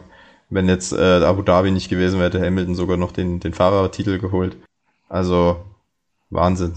Ähm, Respekt vor Mercedes, vor dieser Leistung. Ja, äh, bei den Fahrern, ich habe Hamilton tatsächlich sogar nur eine 2 gegeben. Einfach aus dem Grund, weil ich finde, das ist sein schlechtestes Jahr gewesen in der Formel 1 seit langem. Er hat sehr viele, sehr untypische Fehler gemacht. Äh, wenn ich da an Imola denke, wenn ich an äh, Baku denke, wenn ich auch an ähm, ja, Silverstone Fehler in Anführungszeichen, aber ähm, da hat er sich auch nicht sehr geschickt äh, verhalten.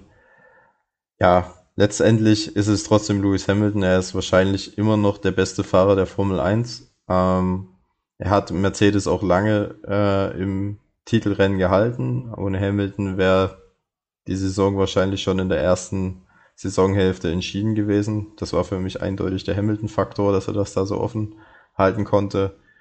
Ähm, aber am Ende steht halt die WM-Niederlage und am Ende steht halt eine Saison, wo Hamilton sehr viele Fehler gemacht hat und wo er auch im Qualifying ähm, nicht, also wo Bottas im Qualifying, glaube ich, sogar mehr Poles geholt hat als Hamilton. Ähm, was halt auch zeigt, dass zumindest im Qualifying es bei Hamilton einen Schritt gab. Deswegen die zwei. Bei Bottas steht bei mir auch die vier. Ähm, er hat immer mal Momente oder Rennen, wo er extrem stark ist, wie in Monza oder in Istanbul, aber er hat auch viele Rennen, wo nichts zusammenläuft und am Ende, wo er nicht mal Punkte holt oder am Ende nur sehr wenige. Ähm, und er konnte Hamilton nicht so unterstützen, wie Perez es getan hat. Am Ende ist er trotzdem Dritter geworden, hat mehr Punkte geholt als Perez, aber ja, ich glaube, mit George Russell wird man bei Mercedes einen deutlich stärkeren zweiten Fahrer im Team haben und es ist die richtige Entscheidung, nicht mehr mit Bottas weiterzumachen. Und ich glaube, wir haben es geschafft, nach zwei Stunden und 15 Minuten jetzt diese Folge aufzunehmen. ich hoffe. Ähm, Aber wir sind doch auch noch gar nicht fertig. Wir haben ja noch die, die steilen Thesen von der von der ersten Folge, die ja, wir noch. Wir haben, äh, wir haben noch die steilen Thesen. Ich weiß gar nicht mehr, was ich gesagt habe. Also ich habe auf jeden Fall meine, meine Thesen hier. Erste war, dass Mick Schumacher keinen Punkt holt. Ist aufgegangen, würde ich sagen. Ähm, zweite These war, Aston Martin gewinnt nicht den Mittelfeldkampf. Also äh, ich hatte hier bestenfalls Fünfter aufgeschrieben. Ähm, ja, es war dann sehr deutlich noch schlechter. Und meine dritte These war, Williams wird nicht letzter in der Konstrukteurswertung. War auch nicht sonderlich weit aus dem Fenster gelehnt, wenn ich ehrlich bin, aber ähm, das sind jetzt quasi drei Bonuspunkte, die ich in unserem Tippspiel aufhole und damit geht der Sieg dann auch an mich. Ja, ja, ja, ja. Ja, ich kann es, glaube ich, schnell machen. Ich muss es tatsächlich aus dem Kopf machen, weil ich nicht mehr genau weiß, was ich gesagt habe. Ich meine, ich hatte gesagt, äh, Yuki Tsunoda holt einen Podestplatz oder mehr Podestplätze als äh, Sebastian Vettel. Das ist schon mal nicht aufgegangen. Ähm, dann hatte ich, dass Nico Hülkenberg mindestens zwei Grand Prix fährt. Das hat auch nicht geklappt. Und ähm, wo ich knapp dran war, dass äh, Lando Norris vor Carlos Sainz seinen ersten Grand Prix-Sieg feiert. Hm. Das wäre in Russland fast aufgegangen, aber ja, aus bekannten Gründen dann leider hat es nicht geklappt. Ja, ich weiß noch, dass ich gesagt habe, dass Kimi ein Podium holt in seinem letzten Jahr. Das ist grandios schief gegangen. dann habe ich gesagt, dass, ähm, das weiß ich auch noch, dass Hamilton Weltmeister wird, aber Red Bull den Konstrukteurstitel gewinnt. Ähm, Hätte ich es mal andersrum gesagt, dann hätte ich das gewonnen. Ähm, und da bin ich mir jetzt gar nicht, gar nicht ganz sicher, aber ich habe, glaube ich, gesagt, ich müsste es nochmal reinhören, aber ich meine gesagt zu haben, dass Ricciardo dieses Jahr ein Rennen gewinnt. Ähm, wenn das stimmt, dann hätte ich zumindest eins. Aber ich habe jetzt vor der Folge nicht nochmal reingeholt und ich glaube, ich ist nur eine Vermutung. Sicher bin ich mir nicht, ob ich das gesagt habe. Ja, dann sind wir durch. Aber dann haben wir es, glaube ich, ne? ne? Ja. Die erste Saison haben wir jetzt komplett abgeschlossen.